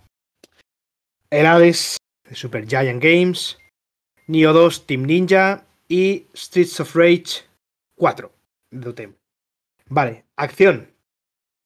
Acción. sí, sí, la palabra lo dice, acción. Yo me quedo Sí, no. Sí, no. O sea, yo podría quedarme con Doom perfectamente, pero en este caso voy a usar exactamente el mismo argumento que has usado tú en la anterior eh, sección. Eh, para mí, el ganador indiscutible de esta sección es Hades. Vale. Es novedoso, es vertiginoso, eh, además todo acompañado de una parte estética brutal. Half-Life Alyx aporta muchas cosas positivas, además en VR, pero estamos hablando de juego de acción. Creo que flojea un poco, pese a que todo lo que haga lo hace bien. Del Neo 2 y del Street of Rage 4, creo que en este caso no merece la pena ni hablar. O sea, para mí No. es eso. Los dos, tres principales es Doom, Hades, Half-Life y en mi caso el voto va para Hades. Por, ya te digo, por la novedad y por todo lo que aporta. Al final el Doom, y mira que yo soy fan de la saga Doom, es lo mismo con unas cuantas cosas más que también hace bien, pero ¡ah! ¡ah! se me queda falto de algo y no sé lo que es. El Hades no, Bien. el Hades, eh, no sé, lo juegas y de locos, o sea, de Revens, vaya. de Revens. Yo, yo aquí me. yo aquí me, me he basado más, tal vez, en, eh, un voto más subjetivo. Em, porque, sinceramente, el Half-Life creo que eh, tiene su premio en otra categoría a la que llegaremos ahora. Eh, creo que el Hades no deja de ser un roguelike y lo he jugado, me ha gustado, pero no deja de ser un roguelike y al final es un género que a mí personalmente, a mí personalmente, que no sirva como eh, tampoco opinión de experto, ¿vale? Eh, a mí personalmente este género me cansó hace ya unos años. Nio 2 es bastante malo. El Nio 2 es bastante malo. Es un es una especie de extensión. Dark 8. Dark ¿Eh? Ya está. No, Dark no, Souls. ni eso, ni eso, ni eso. Es que ni eso. O sea, si, si Nio 1 eh, me ha gustado, es bastante bueno. Creo que no tiene tanto que ver con Dark Souls como se piensa. Eh, pero Nio 2 es el Nio 1, co- pero con, con 20 horas más. Está, o 15 horas más. Claro. Repetición de enemigos, eh, zonas quemadas, zonas sin sentido a veces. Y bueno, y el Streets of Rage no lo he probado, sinceramente. He escuchado muy buena crítica, pero no creo que se lleve el, el mejor juego de acción y se lo doy a, a Doom Eternal. Let's go. Mejor juego multijugador. Aquí tenemos Animal Crossing. No voy a decir, no, voy a dejar de decir las desarrolladoras y distribuidoras si ya las he dicho. Vale. Animal Crossing, Call of Duty. Aquí tenemos el Warzone, eh, Among Us, The Innersloth, Fall Guys y Valorant. Bien. Mm, Ay, ay, ay. Ay, ay, ay, las puntualizaciones que puede hacer la gente en esta sección. buah. Porque es que, claro, eh, por un lado tenemos Among Us, que no es ni un juego de este año, es que ni siquiera del anterior. O sea, eh, Among Us está aquí, todo el mundo lo sabe por el pelotazo y el bombo que le han dado los streamers, que no le quita su Sí. mérito, pero ojo, que sigue siendo una moda pasajera. Fall Guys, eh, estamos un poco en lo mismo. Es un buen juego multijugador, Si no llega. risas. ¿Estás hablando? pero eh, bueno, Uh, he dejado. eh, Ahora, vale. es un poco también que lo que. Yo creo que se va a quedar como juego de nicho. Valorant aporta muchas cosas positivas eh, para todos los jugadores que jugaban Counter-Strike, que querían algo diferente, obviamente es un 10 de 10. El Warzone. eh, he visto que las últimas actualizaciones han mejorado un montón de cosas y tal, y que tiene una fanbase también bastante poderosa. Pero es que aquí el Animal Crossing New Horizons creo que es el claro ganador. Eh, pese a que es posible que ni siquiera sea el más votado. Pero si la gente se hubiera molestado en mirar de lo que ha sido capaz la comunidad de Animal Crossing, las creaciones artísticas que se han llevado a cabo en las diferentes islas de Animal Crossing, eh, no lo aporta ningún juego.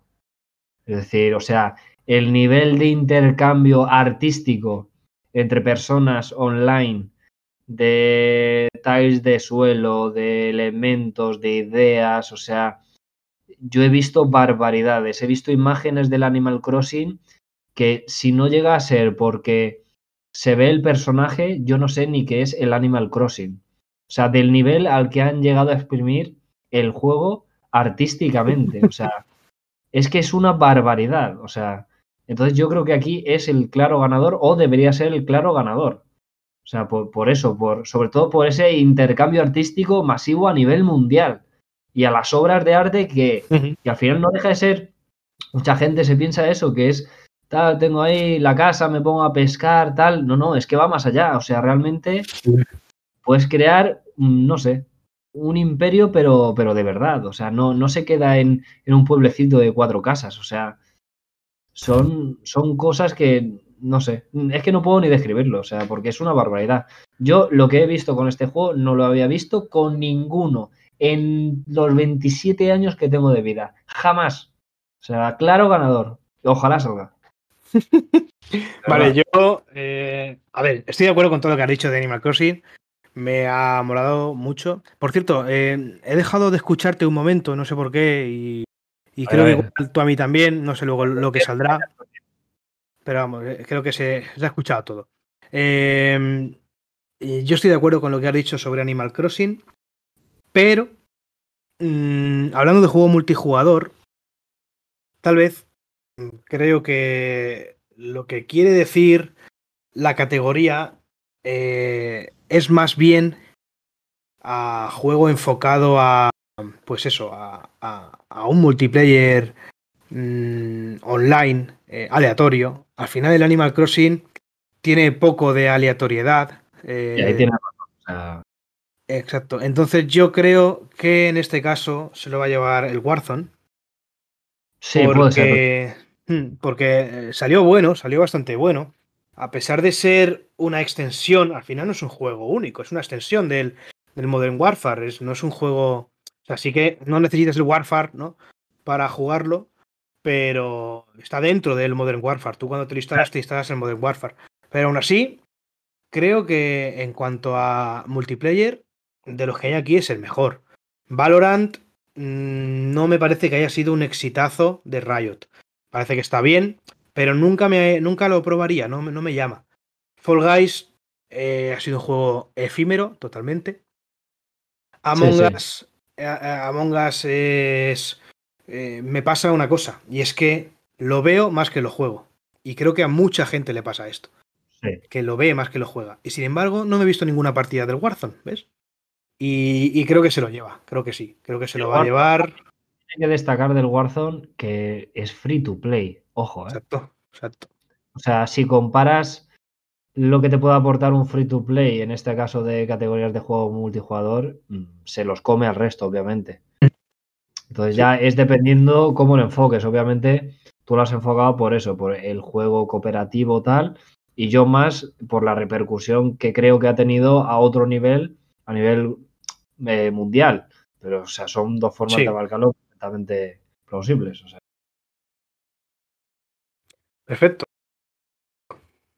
Todo claro. Mejor ne- innovación en accesibilidad. Tenemos Assassin's Creed Valhalla, Grounded, de Obsidian, Hyperdot, Tribe Games, The Last of Us Parte 2 y Watchdog Legions, de Ubisoft. Mm, ¿Qué opinas? Yo aquí eh, tengo que decir que tengo un poco que opinar porque, si no me equivoco, solo he escuchado eh, cosas buenas sobre la accesibilidad, si no me equivoco, en Grounded Ujú. Y creo que en The Last of Us Part 2. Entonces, yo aquí no tengo nada claro cuál puede salir, pero nada Mm. claro. Aquí estoy perdidísimo. Eh, me la voy a jugar un poco y voy a decir que el Grounded. Vale. Yo sí que tengo aquí las cosas claras. Yo creo que se lo lleva Valhalla. Valhalla, wow. Sí, sí, porque Valhalla tiene. es bastante accesible, la verdad. Por ejemplo, puedes remapear todos los botones, todos los controles Eso es muy de cualquier periférico, no solo mando. Puedes jugar con teclado y ratón también. Em, también puedes, por ejemplo, detallitos como alternar entre mantener presionado un botón o simplemente pulsarlo una vez. ¿Vale? Se puede también Sí. cambiar. Esto eh, ocurre, por ejemplo, pues cuando asesinas a un personaje eh, importante de la orden. Para confirmar su muerte tienes que acercarte y mantener presionado, no sé si es X, me parece. Eh, en- bueno, hablo de, de Xbox. Y se puede cambiar para que solamente tengas que apretarlo en vez de mantenerlo pulsado.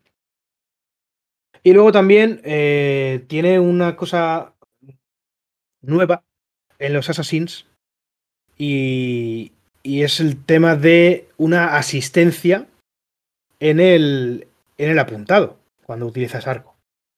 Cuando utilizas el arco se puede activar una asistencia en la que directamente la propia cámara se te centra en los enemigos a los que puedes disparar. Y bien, yo creo que tiene bastantes cositas. Y creo que se lo va a llevar. Simplemente por, por yo que sé, pues porque me parece que un juego de, de este calibre que dé estas opciones para. Porque yo creo que lo del mapeado de los botones Sí, es, eso- es- una locura, vamos. Muchísimo. O sea, Sí, sí, sí. Y entonces yo creo, que- yo creo que se lo lleva Ubisoft con Valhalla. Vale. Ahora sí. Ahora sí. Volvemos a. Bueno, no volvemos. Retomamos una categoría mencionada mínimamente antes.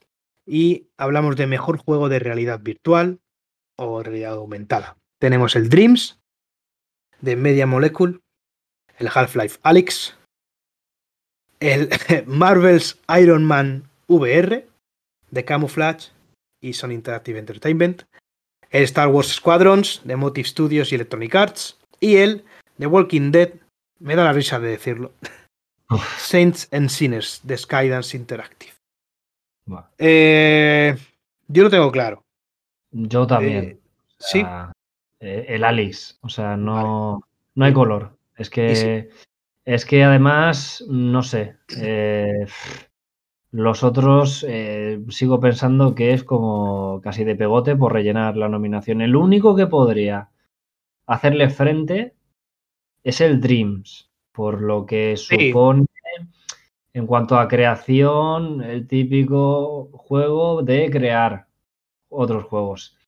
Pero es que también pienso que se ha quedado a medio pelo eh, en cuanto a, lo, a, la expectativa de la gente. Se pensaba que iba a ser mucho más bombazo, que iba a desarrollar sí. unas herramientas más extremas. Y chico, a veces no hace falta querer innovar tanto. Half-Life Alyx, todo lo que hace, lo hace, creo que inmejorablemente. Para una experiencia de realidad virtual. Absolutamente todas las personas que lo han probado le ha explotado la cabeza. O sea, de, de, de físicas, de interacción con el entorno, de sensación, de inmersión en el mundo. No hay parangón. Alex, fin. Yo estoy de acuerdo. El Dreams ha sido algo tal vez banal. Al final no, no sé, no deja de ser un juego mmm, muy a medio gas, tal vez.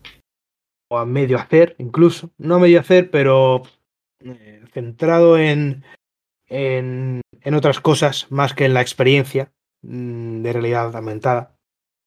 También el Star Wars Squadrons, candidato muy, muy, muy posible. Del, yo incluso, yo me hubiese quedado con, en esta nominación con Squadrons y con, y con Alex, por supuesto ganando Alex, porque los demás no creo que, bueno, el, el, el Iron Man este, no sé, o sea, yo que sé, no sé.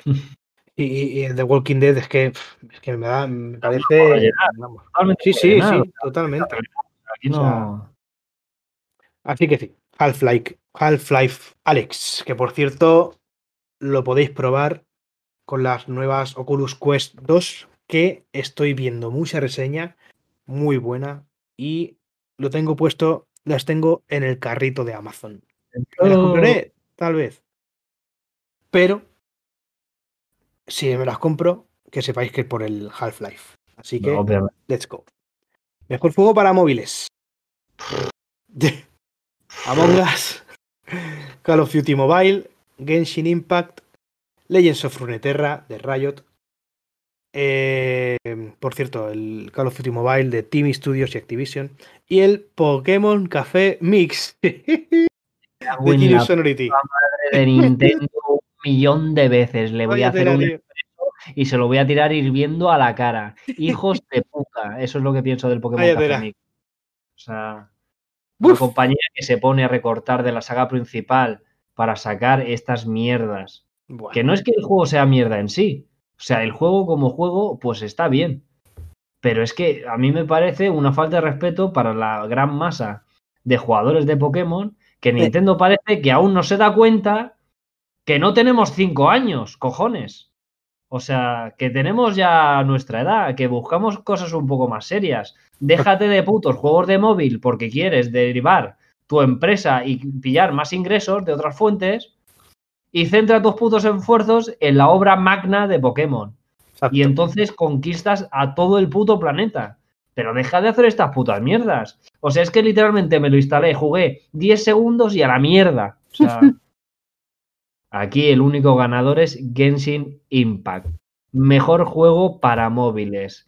No hay comparación de, lo, de que Genshin Impact sea capaz de moverse en un móvil. Igual que no creo que gane la categoría RPG por el sistema gacha que tiene implícito, es que no hay comparación, es que no hay comparación. El resto de juegos son los típicos juegos de móvil, con más o menos detalle, con más o menos desarrollo.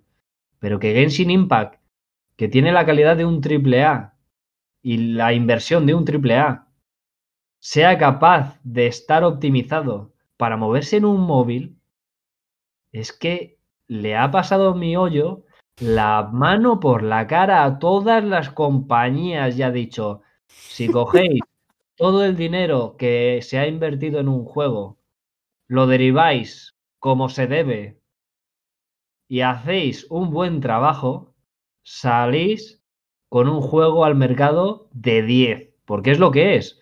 O sea, banda sonora espectacular, mundo espectacular, personajes espectaculares, y todo eso lo puedes mover en un puto móvil. Que yo lo juego en PC porque yo estoy permanentemente en el PC. Pero es que si me da la gana, mientras echo un truño, me juego con las lolis. O sea, y puedo hacerlo perfectamente. Y eso no puedo hacerlo con un puto Zelda. Eso no lo puedo hacer con un Doom Eternal. O sea, eso no lo puedo hacer con ningún otro juego que tenga esa calidad en un puñetero móvil. Es que lo repito hasta la saciedad. No hay palabras para lo que ha hecho mi hoyo. O sea, se la ha sacado a niveles estratosféricos. Fin. Esa es mi aportación de esta sección. O sea, es que lo tenía que soltar. Es que me parece una falta de respeto. O sea, aquí deben de estar nominado Genshin Impact y como muchísimo el Legends of Runeterra. Que F por la masa de jugadores, que yo jugaba al Runeterra y también lo he abandonado, pero porque ya no me da la vida, o sea, para tanto juego. O sea, Genshin Impact, fin de la historia. Único ganador y, y único nominado que debería haber en este puto juego. Me cago en Dios. Sí, yo también se lo doy, yo también se lo doy a Genshin. La verdad es que uf, eh, el Among Us en el móvil, como el culo, va como el culo. Es que no El jodas. Call of. Duty, el Call of Duty Mobile, que, o sea, Ahí para un hay- niño hay- rata, hay ahí, gente, sí, sí, sí, sí, pim, pam, no sé sí, qué. sí, sí, sí, sí, hay gente muy, muy enganchada, pero vamos, nada nuevo. El Pokémon, Pokémon Café Mix, he de decir que lo jugué, pero al final no es nada nuevo tampoco. Es que no es nada nuevo, es que es lo mismo de. Es- o sea, el juego está bien. El Pokémon Café Mix está bien, pero, pero cuando ves eh, el trasfondo que tiene y tal, eh, hostia, po- eh, Nintendo, por favor. O sea, o en este caso, Genius Sonority. Que es que es, es lo que dices. Es el mismo juego de siempre con la skin de Pokémon. No Sí, aportas el- nada. exacto, es el juego, de, el juego de, de esperar en la peluquería. Sin más. Y es que posiblemente sea, o vaya a pasar lo mismo con el Pokémon Unite, que va a ser el LOL con la skin de Pokémon. Mm, O sea, o llevan muchísimo cuidado sobre cómo lo actualizan y cómo lo siguen desarrollando después del lanzamiento, pero se puede crear también un juego de a medio pelo, porque ya hay mucha competencia en el mercado de móviles. O sacas algo que sea completamente rompedor, que le folles la cabeza a todos, como ha hecho Genshin Impact, o te comes una mierda, porque es lo mismo, un reskin, y ya está. Está claro, está claro. Yo, bueno, de hecho tengo. Yo lo he jugado a. Yo he jugado a Genshin en, en móvil y, y no, lo, he probado en, en otro dispositivo, pero tengo amigos que lo han jugado en Play y en móvil, por ejemplo, y se quedan con el móvil. Es que se quedan con el móvil por lo que tú dices. eh, al final, y, y son amigos que juegan mucho a la Play.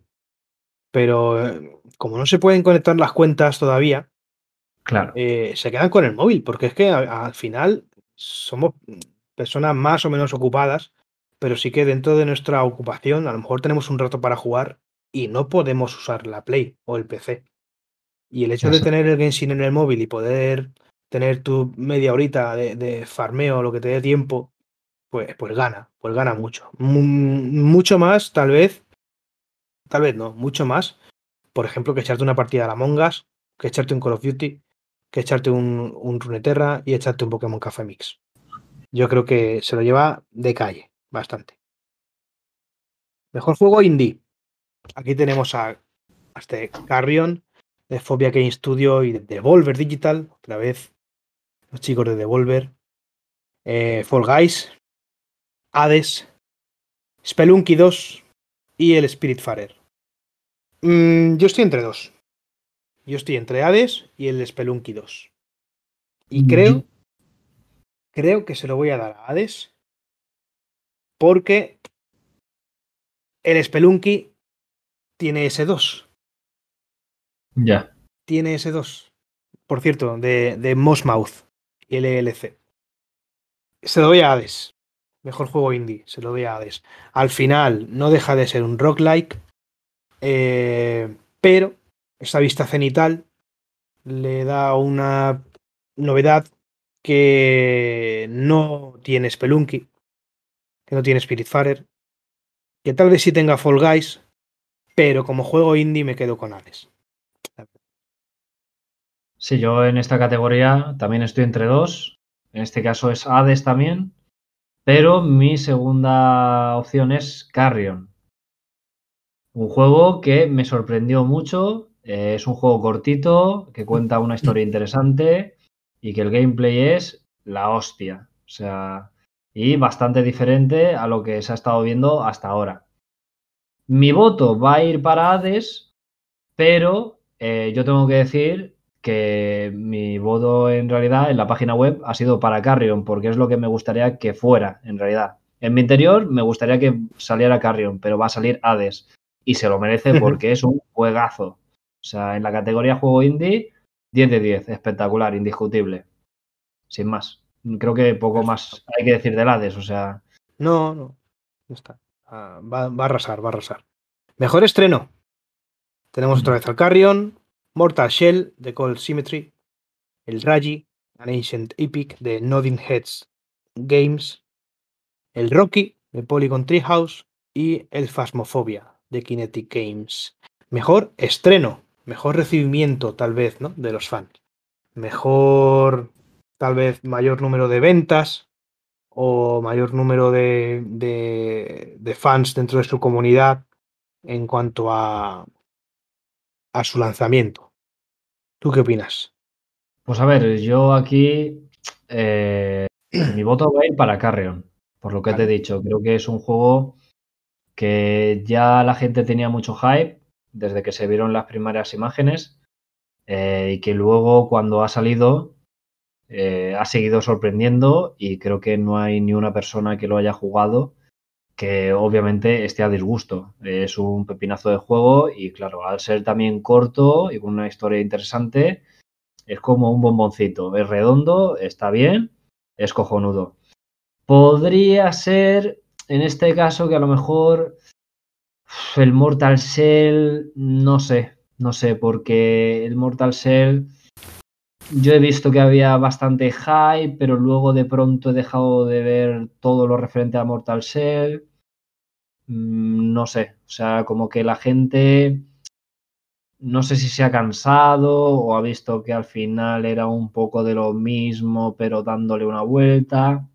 Y la Farmofobia, creo que es un juego que, bueno, está bien por lo que propone, pero el éxito que ha tenido aquí yo sí que se lo tengo que asignar a los streamers también. Fin de la historia. Correcto. Y tampoco ha tenido mucho. Claro, o sea, como mejor estreno y éxito individual, el Carrion, sin duda alguna. O sea. Bien, yo, fíjate, creo que tal vez hay otro que tenga, que haya tenido más repercusión inicial ¿Mm? por lo que vende. Por lo que vende. Sí. Eh, es cierto que el Mortal Shell tiene muy buena pinta. No lo he jugado, pero me gustaría probarlo. Es, es al final es un Souls-like con elementos muy interesantes, nuevos. El Phasmophobia me parece que ha sido bastante eh, breve, tal vez. Y entre el Raji y el Rocky me quedo con Rocky. Porque creo que a día de hoy la gente está muy bien acostumbrada a lo que nos enseñó el Journey, a lo que vimos en Inmost eh, hace poquito, a lo que hemos visto en Inside, en Limbo. Y creo que a la gente le está molando mucho todo esto.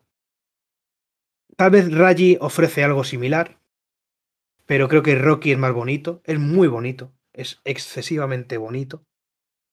Y no sé si lo has probado, pero debes, debes. Es un juego cortito. No, no, o sea, probado, pero me lo apunto, porque la sí, verdad sí. es que es un juego que sí, que había visto así de pasada, pero eh, como el Journey y tal, son Nivel Journey. que acabo, acabo viéndome, aunque sé Nivel que son Journey, sí, sí, sí. de experimentarlos. Así que me lo, me lo ya apunto. te digo. Yo, eh, en mi top de juegos especiales, porque no puedo llamarlo de otra forma, el Journey es un juego especial, no hay otra categoría mejor para él. Eh, en mi top juegos especiales, el Rocky está en el top 3, seguro. Mejor Wow. juego en activo. Esto es Mm. juego viejo que sigue dando entre- entretenimiento a la comunidad. Apex Legends. ¿Es la primera vez que sale el Apex? No, ha salido en otra categoría, sido de pasada porque, bueno, F Apex, ya lo siento. Destiny 2. El Warzone. Fortnite y No Man's Sky. Repetimos todos. Vale. Mejor juego en activo. Mm, bueno. Warzone sí que es de este año.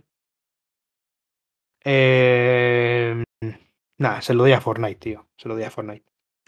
Claro, yo aquí es que es eso. O sea, mejor juego en activo. Yo en principio se lo daría a Fortnite.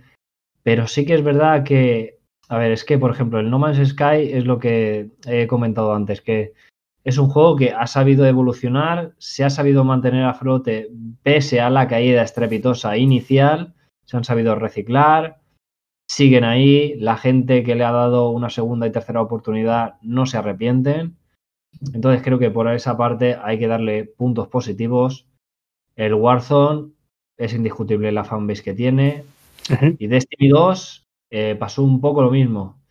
Eh, Destiny 2 estaba ahí ahí, tuvo bastante boom inicial, luego pegó una caída bastante tocha, He visto muchos streaming recientes promocionando el Destiny 2.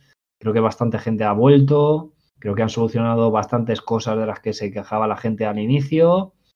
Pero es que Fortnite mm, no se puede luchar contra ese gigante. O sea, sigue siempre y parece que cada vez hace más números. Los streamers que son e-, el emblema siguen cada vez batiendo más récords, no paran de renovarse con la comunidad, con colaboraciones de empresas externas. Le pese a quien le pese, a, le pese a quien le pese, es Fortnite. Perfecto. Nice. Easy. Juego con mayor impacto. Esto, eh, viendo los títulos que, que, hay, supongo que se refiere a eh, el sentimiento impactante que han podido despertar en los jugadores. Sí. Porque, vamos, sí, viendo los títulos tiene que ser eso. Tenemos el If Found, If Found, de Dreamfield, Kentucky Route Zero, TV Edition, Cardboard Computer. ¿Qué coño hace esto aquí, tío? Eh, Spiritfarer, otra vez. Tell Me Why, de Don't Not Entertainment y Xbox Game Studios. Y Through the Darkest of Times, de Pain Bucket Games. Mm, te doy los honores. Eh, bueno, eh, yo lo tengo claro, ¿eh? Lo tengo claro. Yo aquí no lo tengo claro, la verdad, porque si te soy sincero, de todos los que hay en esta categoría, del único que he tenido referencias y he visto gameplay es el Spiritfarer. Entonces no estoy muy al tanto del impacto que hayan podido tener el resto. Por eso mi voto va a ir para él. O sea. Entonces yo ahora lo dejo en tus manos. Espero que me ilustres porque yo aquí estoy más perdido que un elefante en una chatarrería.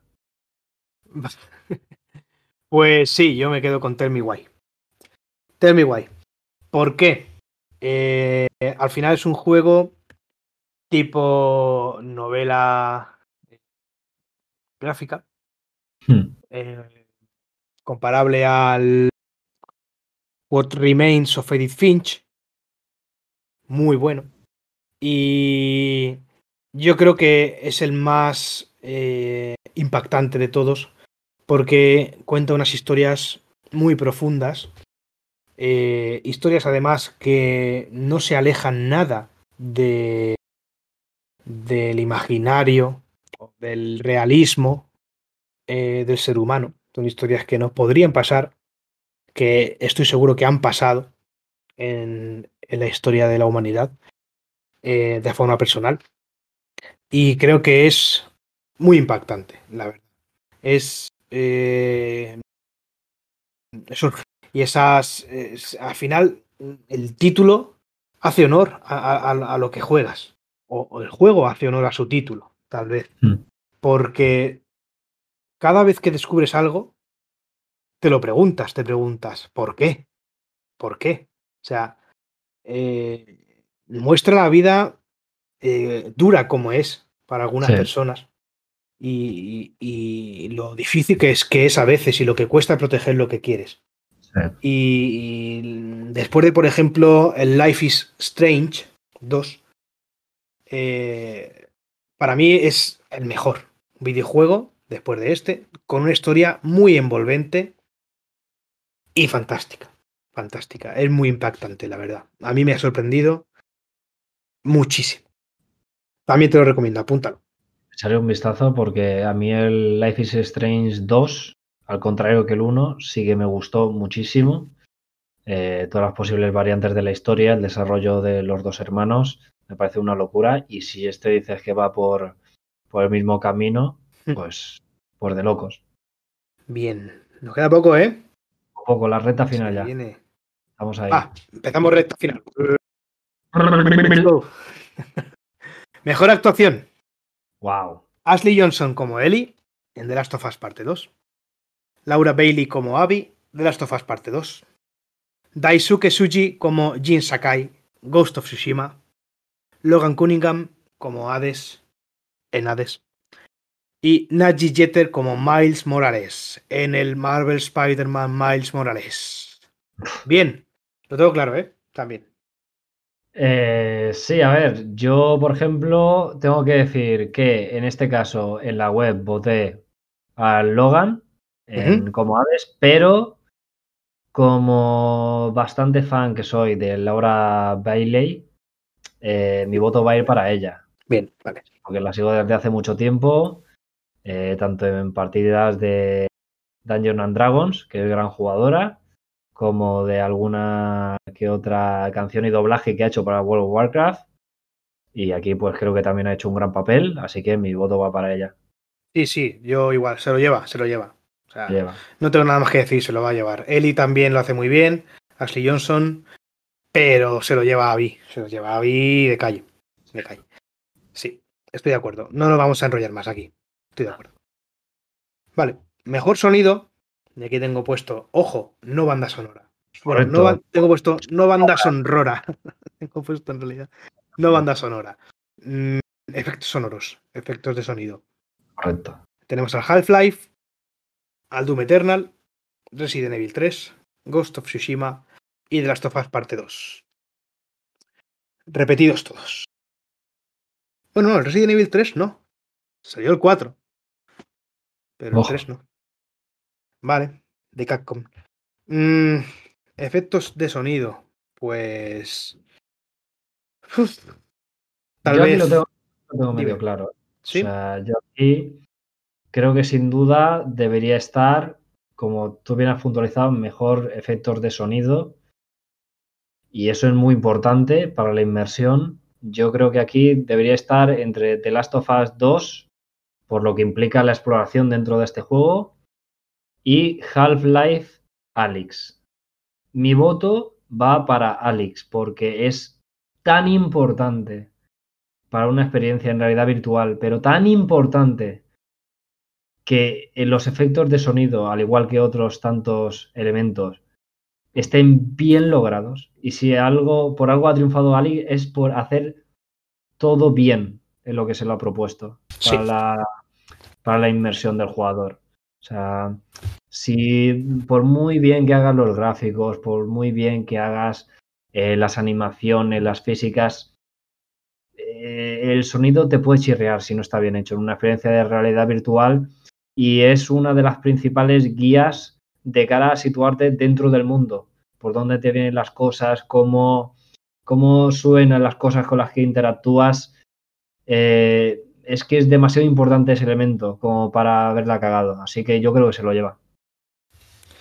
Sí, yo creo que también. Yo sí que es verdad que Last of Us eh, al final también tiene mucha importancia el efecto, los efectos de, sonido, porque bueno, eh, es un juego que se basa en el sigilo y, y es muy importante.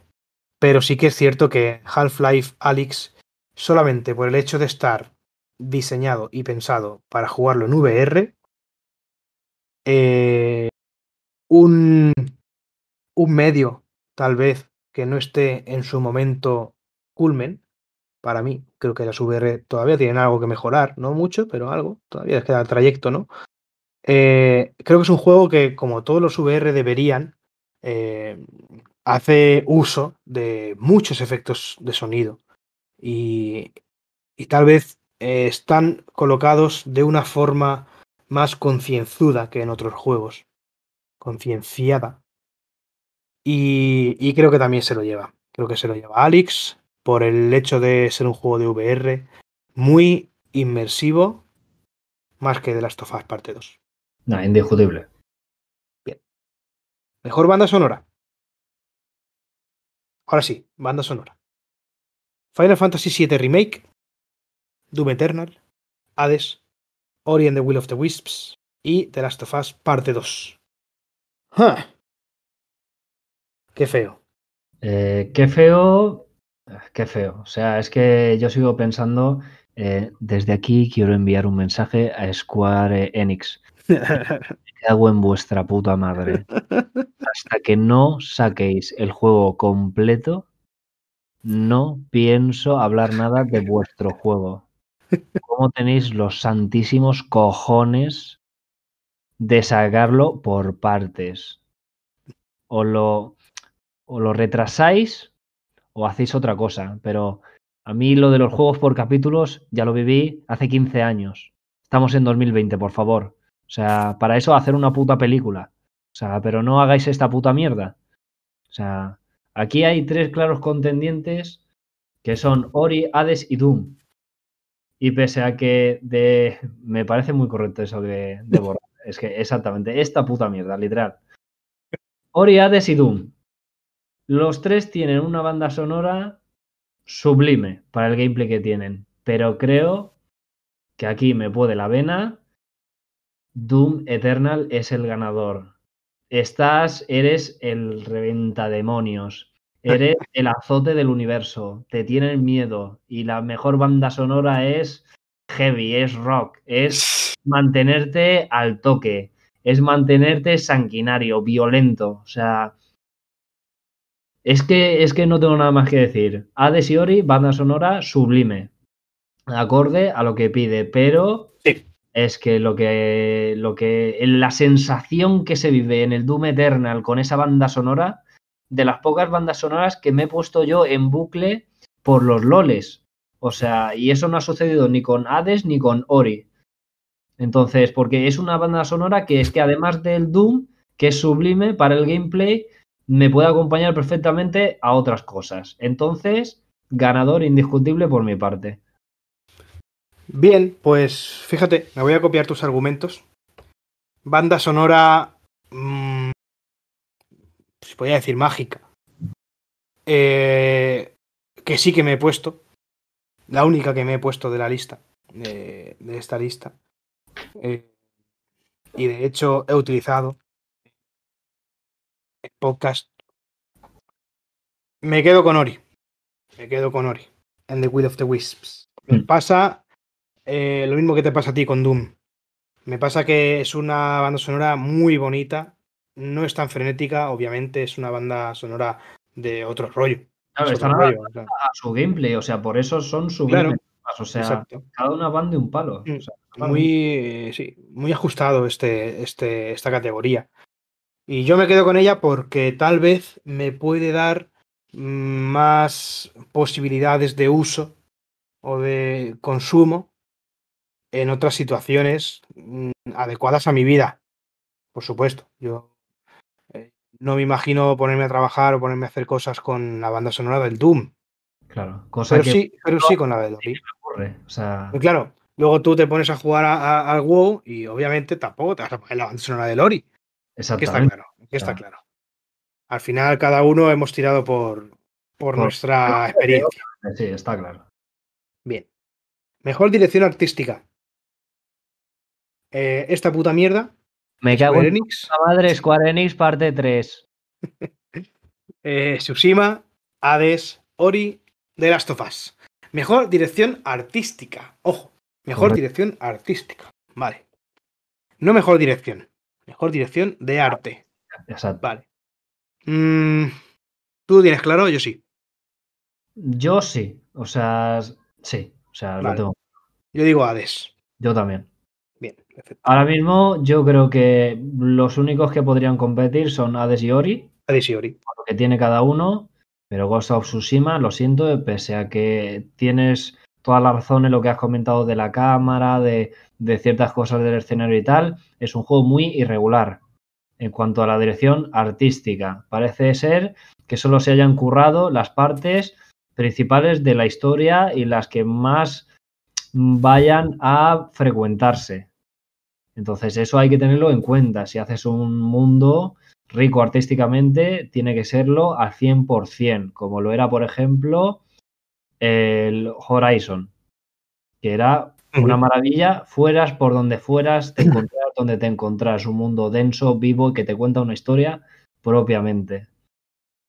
Eh, aquí el ganador es Hades, o sea, por, porque es por lo mismo que hemos comentado antes de Lori, al final es una segunda parte que es sublime, que tiene muchísimas cosas buenas, pero aquí el que pega el pelotazo y es el Hades. O sea, creo que es un estilo muy concreto y, muy... Es único. Sí, único y agradable de cara, yo creo que a un nuevo jugador es un estilo tan marcado que puede llevar a cualquiera a decir, hostia, qué curioso este juego, a ver. Y eso ya te lleva a querer saber algo más. Sí, sí, sí. Yo, a mí me pasó eso, yo de hecho lo vi en un, en un Nintendo Direct. ¿Te acuerdas cuando hacía Nintendo Direct? ¿Te imaginas? lo vi ahí y dije, hostia, qué, qué bueno, sin saber nada de él, ¿eh? Qué buena pinta tiene este. y me lo puse en la, en la Switch. Me lo puse en cuanto salió. Y sin haber escuchado nada ni haber leído nada. Dije, hostia, qué buena pinta. Vale, mejor narrativa. Mejor narrativa. Final Fantasy. La puta mierda, parte 4. Tsushima. Hades. 13 Sentinels. Y The Last of Us parte 2. Eh, a mí el 13 Sentinels me parece bastante aburridito. Es un juego tipo... No sé, es un, es un juego muy... Me recuerda al... ¿Cómo se llama? Al The World Ends With You. Ese juego de móviles que luego salió en Switch. Me parece una mierda. y creo que... No sé qué hace aquí, de verdad. Mejor narrativa. Eh, puede tener una historia muy buena, pero sinceramente me parece aburrida. Me parece aburrida. Eh, mucho texto, mucho texto, muchísimo texto. Muchísimo. Y creo que se lo lleva de las tofas. Te lo pongo de las tofas. Yo también pienso que se lo va a llevar de las tofas. Eh, yo que sé, hay quien podría incluso decir que Ghost of Tsushima podría competir, pero es que ahora mismo, yo que sé, eh, tiene cosas malas porque, por lo que he dicho antes, ¿no? De que hay gente que opina que han alargado innecesariamente la historia, eh, podría haber sido un juego más condensado, teniendo en cuenta los años de desarrollo que ha tenido y la parte técnica tan excelente que tiene. A veces más largo no implica mejor, pero creo que se lo va a llevar de las tofas.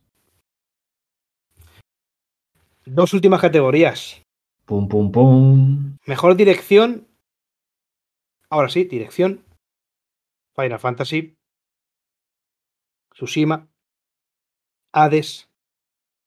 Alex y de las tofas, parte 2. ¿Te imaginas estar nominado a mejor dirección un juego incompleto? ¡Wow! Un remake incompleto. Un remake incompleto, ¿eh? La mejor dirección, porque sin duda es, la mejor decisión que puede tomar un director, que es lanzar el juego por partes de un remake. Por muy, por muy sublime que lo estés haciendo. No me da la puta gana. Algunos fallamos, ¿eh? Madre, en algunos fallaremos, seguro. Algo se lleva, algo se lleva. fanboys que hay, o sea, a mí no me jodas. algo se lleva. Sí. Bueno, ¿tú qué, ¿tú qué, qué opinas? Mejor dirección.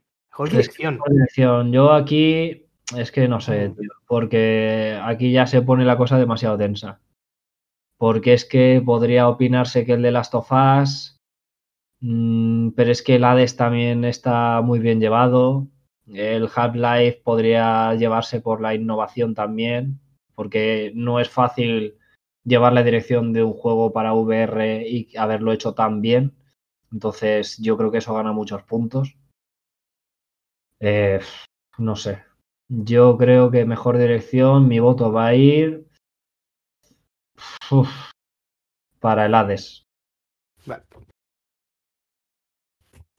Yo igual, Hades porque eh, estos dos premios, estas dos últimas categorías, que son mejor dirección y ahora vamos a mejor juego, eh, a Goti, mm, eh, yo, se la pelean dos juegos para mí, se la pelean solo dos juegos. Y sí que sé quién, sí que creo que sé quién se va a llevar el mejor juego del año. Y sé que no va a ser Hades. Por tanto, creo que sí que le van a dar mejor dirección a Hades. Creo que la tiene. Creo que la tiene. Mm, también tiene una, dirección muy buena, para mí. Muy buena. Los demás, bueno, los demás sin contar de las sofás, por supuesto. Pues de, las, de las sofás es el juego al que me refería. Eh, Ghost of Tsushima, Hades y de las sofás, top 3 de dirección. Eh, los demás se quedan un pelín atrás, un pasito atrás. Y creo que se lo lleva Hades. Sí, yo lleva, creo que se lo lleva, sinceramente. O sea, sí, sí, yo creo que se lo lleva porque no se lleva el juego del año. Creo que, creo que va a ser por eso. Sí. Vale. Goti. Eh, pues ¿Lo dices tú o lo digo yo? Aunque me eh, yo, yo voy a decir. Antes de decir, ¿qué hacemos? ¿Nos guiamos por, por ganar la porra y por lo que es obvio que va a ocurrir? ¿O en este caso damos nuestra sincera opinión sobre para nosotros cuál es el GOTI? A ver, yo creo que podemos hacer las dos cosas. O sea, vamos a exponer nuestros argumentos sobre cuál de estos debería ser el GOTI para sí. cada uno, pero luego vamos a poner aquí quién se lo va a llevar. Que lo sabe vale, pues, pues, vamos a. Sí, pues vamos a, a, poner dos votos entonces, sí.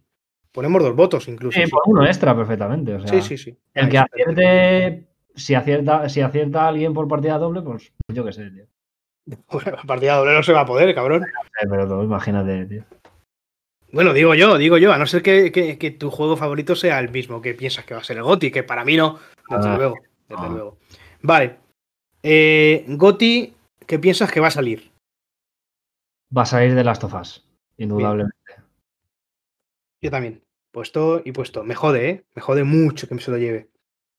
Ahora. GOTI para ti. GOTI para mí. Yo en la web voté Animal Crossing, pero realmente estoy entre no, entre nada. Es que para mí es Animal Crossing. Por la, por la, situación, no, pero es que es muy fácil. O sea. No, no, no, bien, bien. Estamos hablando del juego del año, del año 2020. Un año que se ha visto afectado a nivel mundial por la puta pandemia. Y de todos estos juegos, el único que ha tenido repercusión real en la pandemia mundial ha sido el Animal Crossing. Le duela a quien le duela. Porque ha ha sabido llevar a toda esa gente que de pronto se veía incapaz de estar en su casa, de evadirse, de, de, dejar de comerse la cabeza, le ha servido para irse a otro mundo literal. Se ha ido a su isla desierta, se ha puesto a, no sé, a desarrollar su vena artística. Es un mundo muy de chill, eh, no sé. Creo que por la repercusión que ha tenido, más allá de lo que es un juego en sí, debería ser Animal Crossing. Cosa que seguramente este argumento no va a ser capaz de verlo la gran mayoría, porque, mm, no sé, parece que solo se la sepan chupar a Sony. Pero bueno, o sea, igual que despotrico de Nintendo en cómo lo hacen otros juegos, creo que en el momento en el que ha salido el Animal Crossing y cómo se ha gestionado y la continua actualización del juego, pese a que yo lo haya abandonado, hace que sea GOTI por todas las implicaciones que tiene. O sea, tanto ya como he dicho, a nivel pandemia como a nivel eh, conexión global entre todos los jugadores de intercambio artístico, que sin duda es de las cosas más importantes para la mente, es que debería ser el GOTI, pero se lo va a llevar The Last of Us. Por la fanbase que tiene, porque es un triple A excelente, porque la parte técnica es acojonante, porque el, por todo, por muchas cosas, aunque tiene sus cosas malas, creo que se lo va a llevar por eso, porque es el favorito del público. O sea, y al final es lo que va a decidir este voto. Bien, yo estoy de acuerdo. The Last of Us parte 2 creo que va a ser Goti, aunque no lo comparta. Pues porque si ya fue bueno el 1, si ya fue bueno The Last of Us, eh, este es una continuación con más horas, con más aventura, con más despertar de sensaciones y con más inmersión. Y eh, es un juego que se merece llevarse el GOTI, totalmente. Se lo merece. Eh, no me gusta porque al final, a mí, el de Last of Us Parte 1 me decepcionó bastante. Porque no lo jugué cuando salió, lo jugué hace poco, de hecho. Y, no, me gustó, es que no me gustó. Eh, simplemente por de qué va, ¿no? No me gustó. Y me jode que se lo vaya a llevar de Last of Us Parte 2. Porque partiendo de que es un juego que no me gusta, eh, se despejan todas las dudas.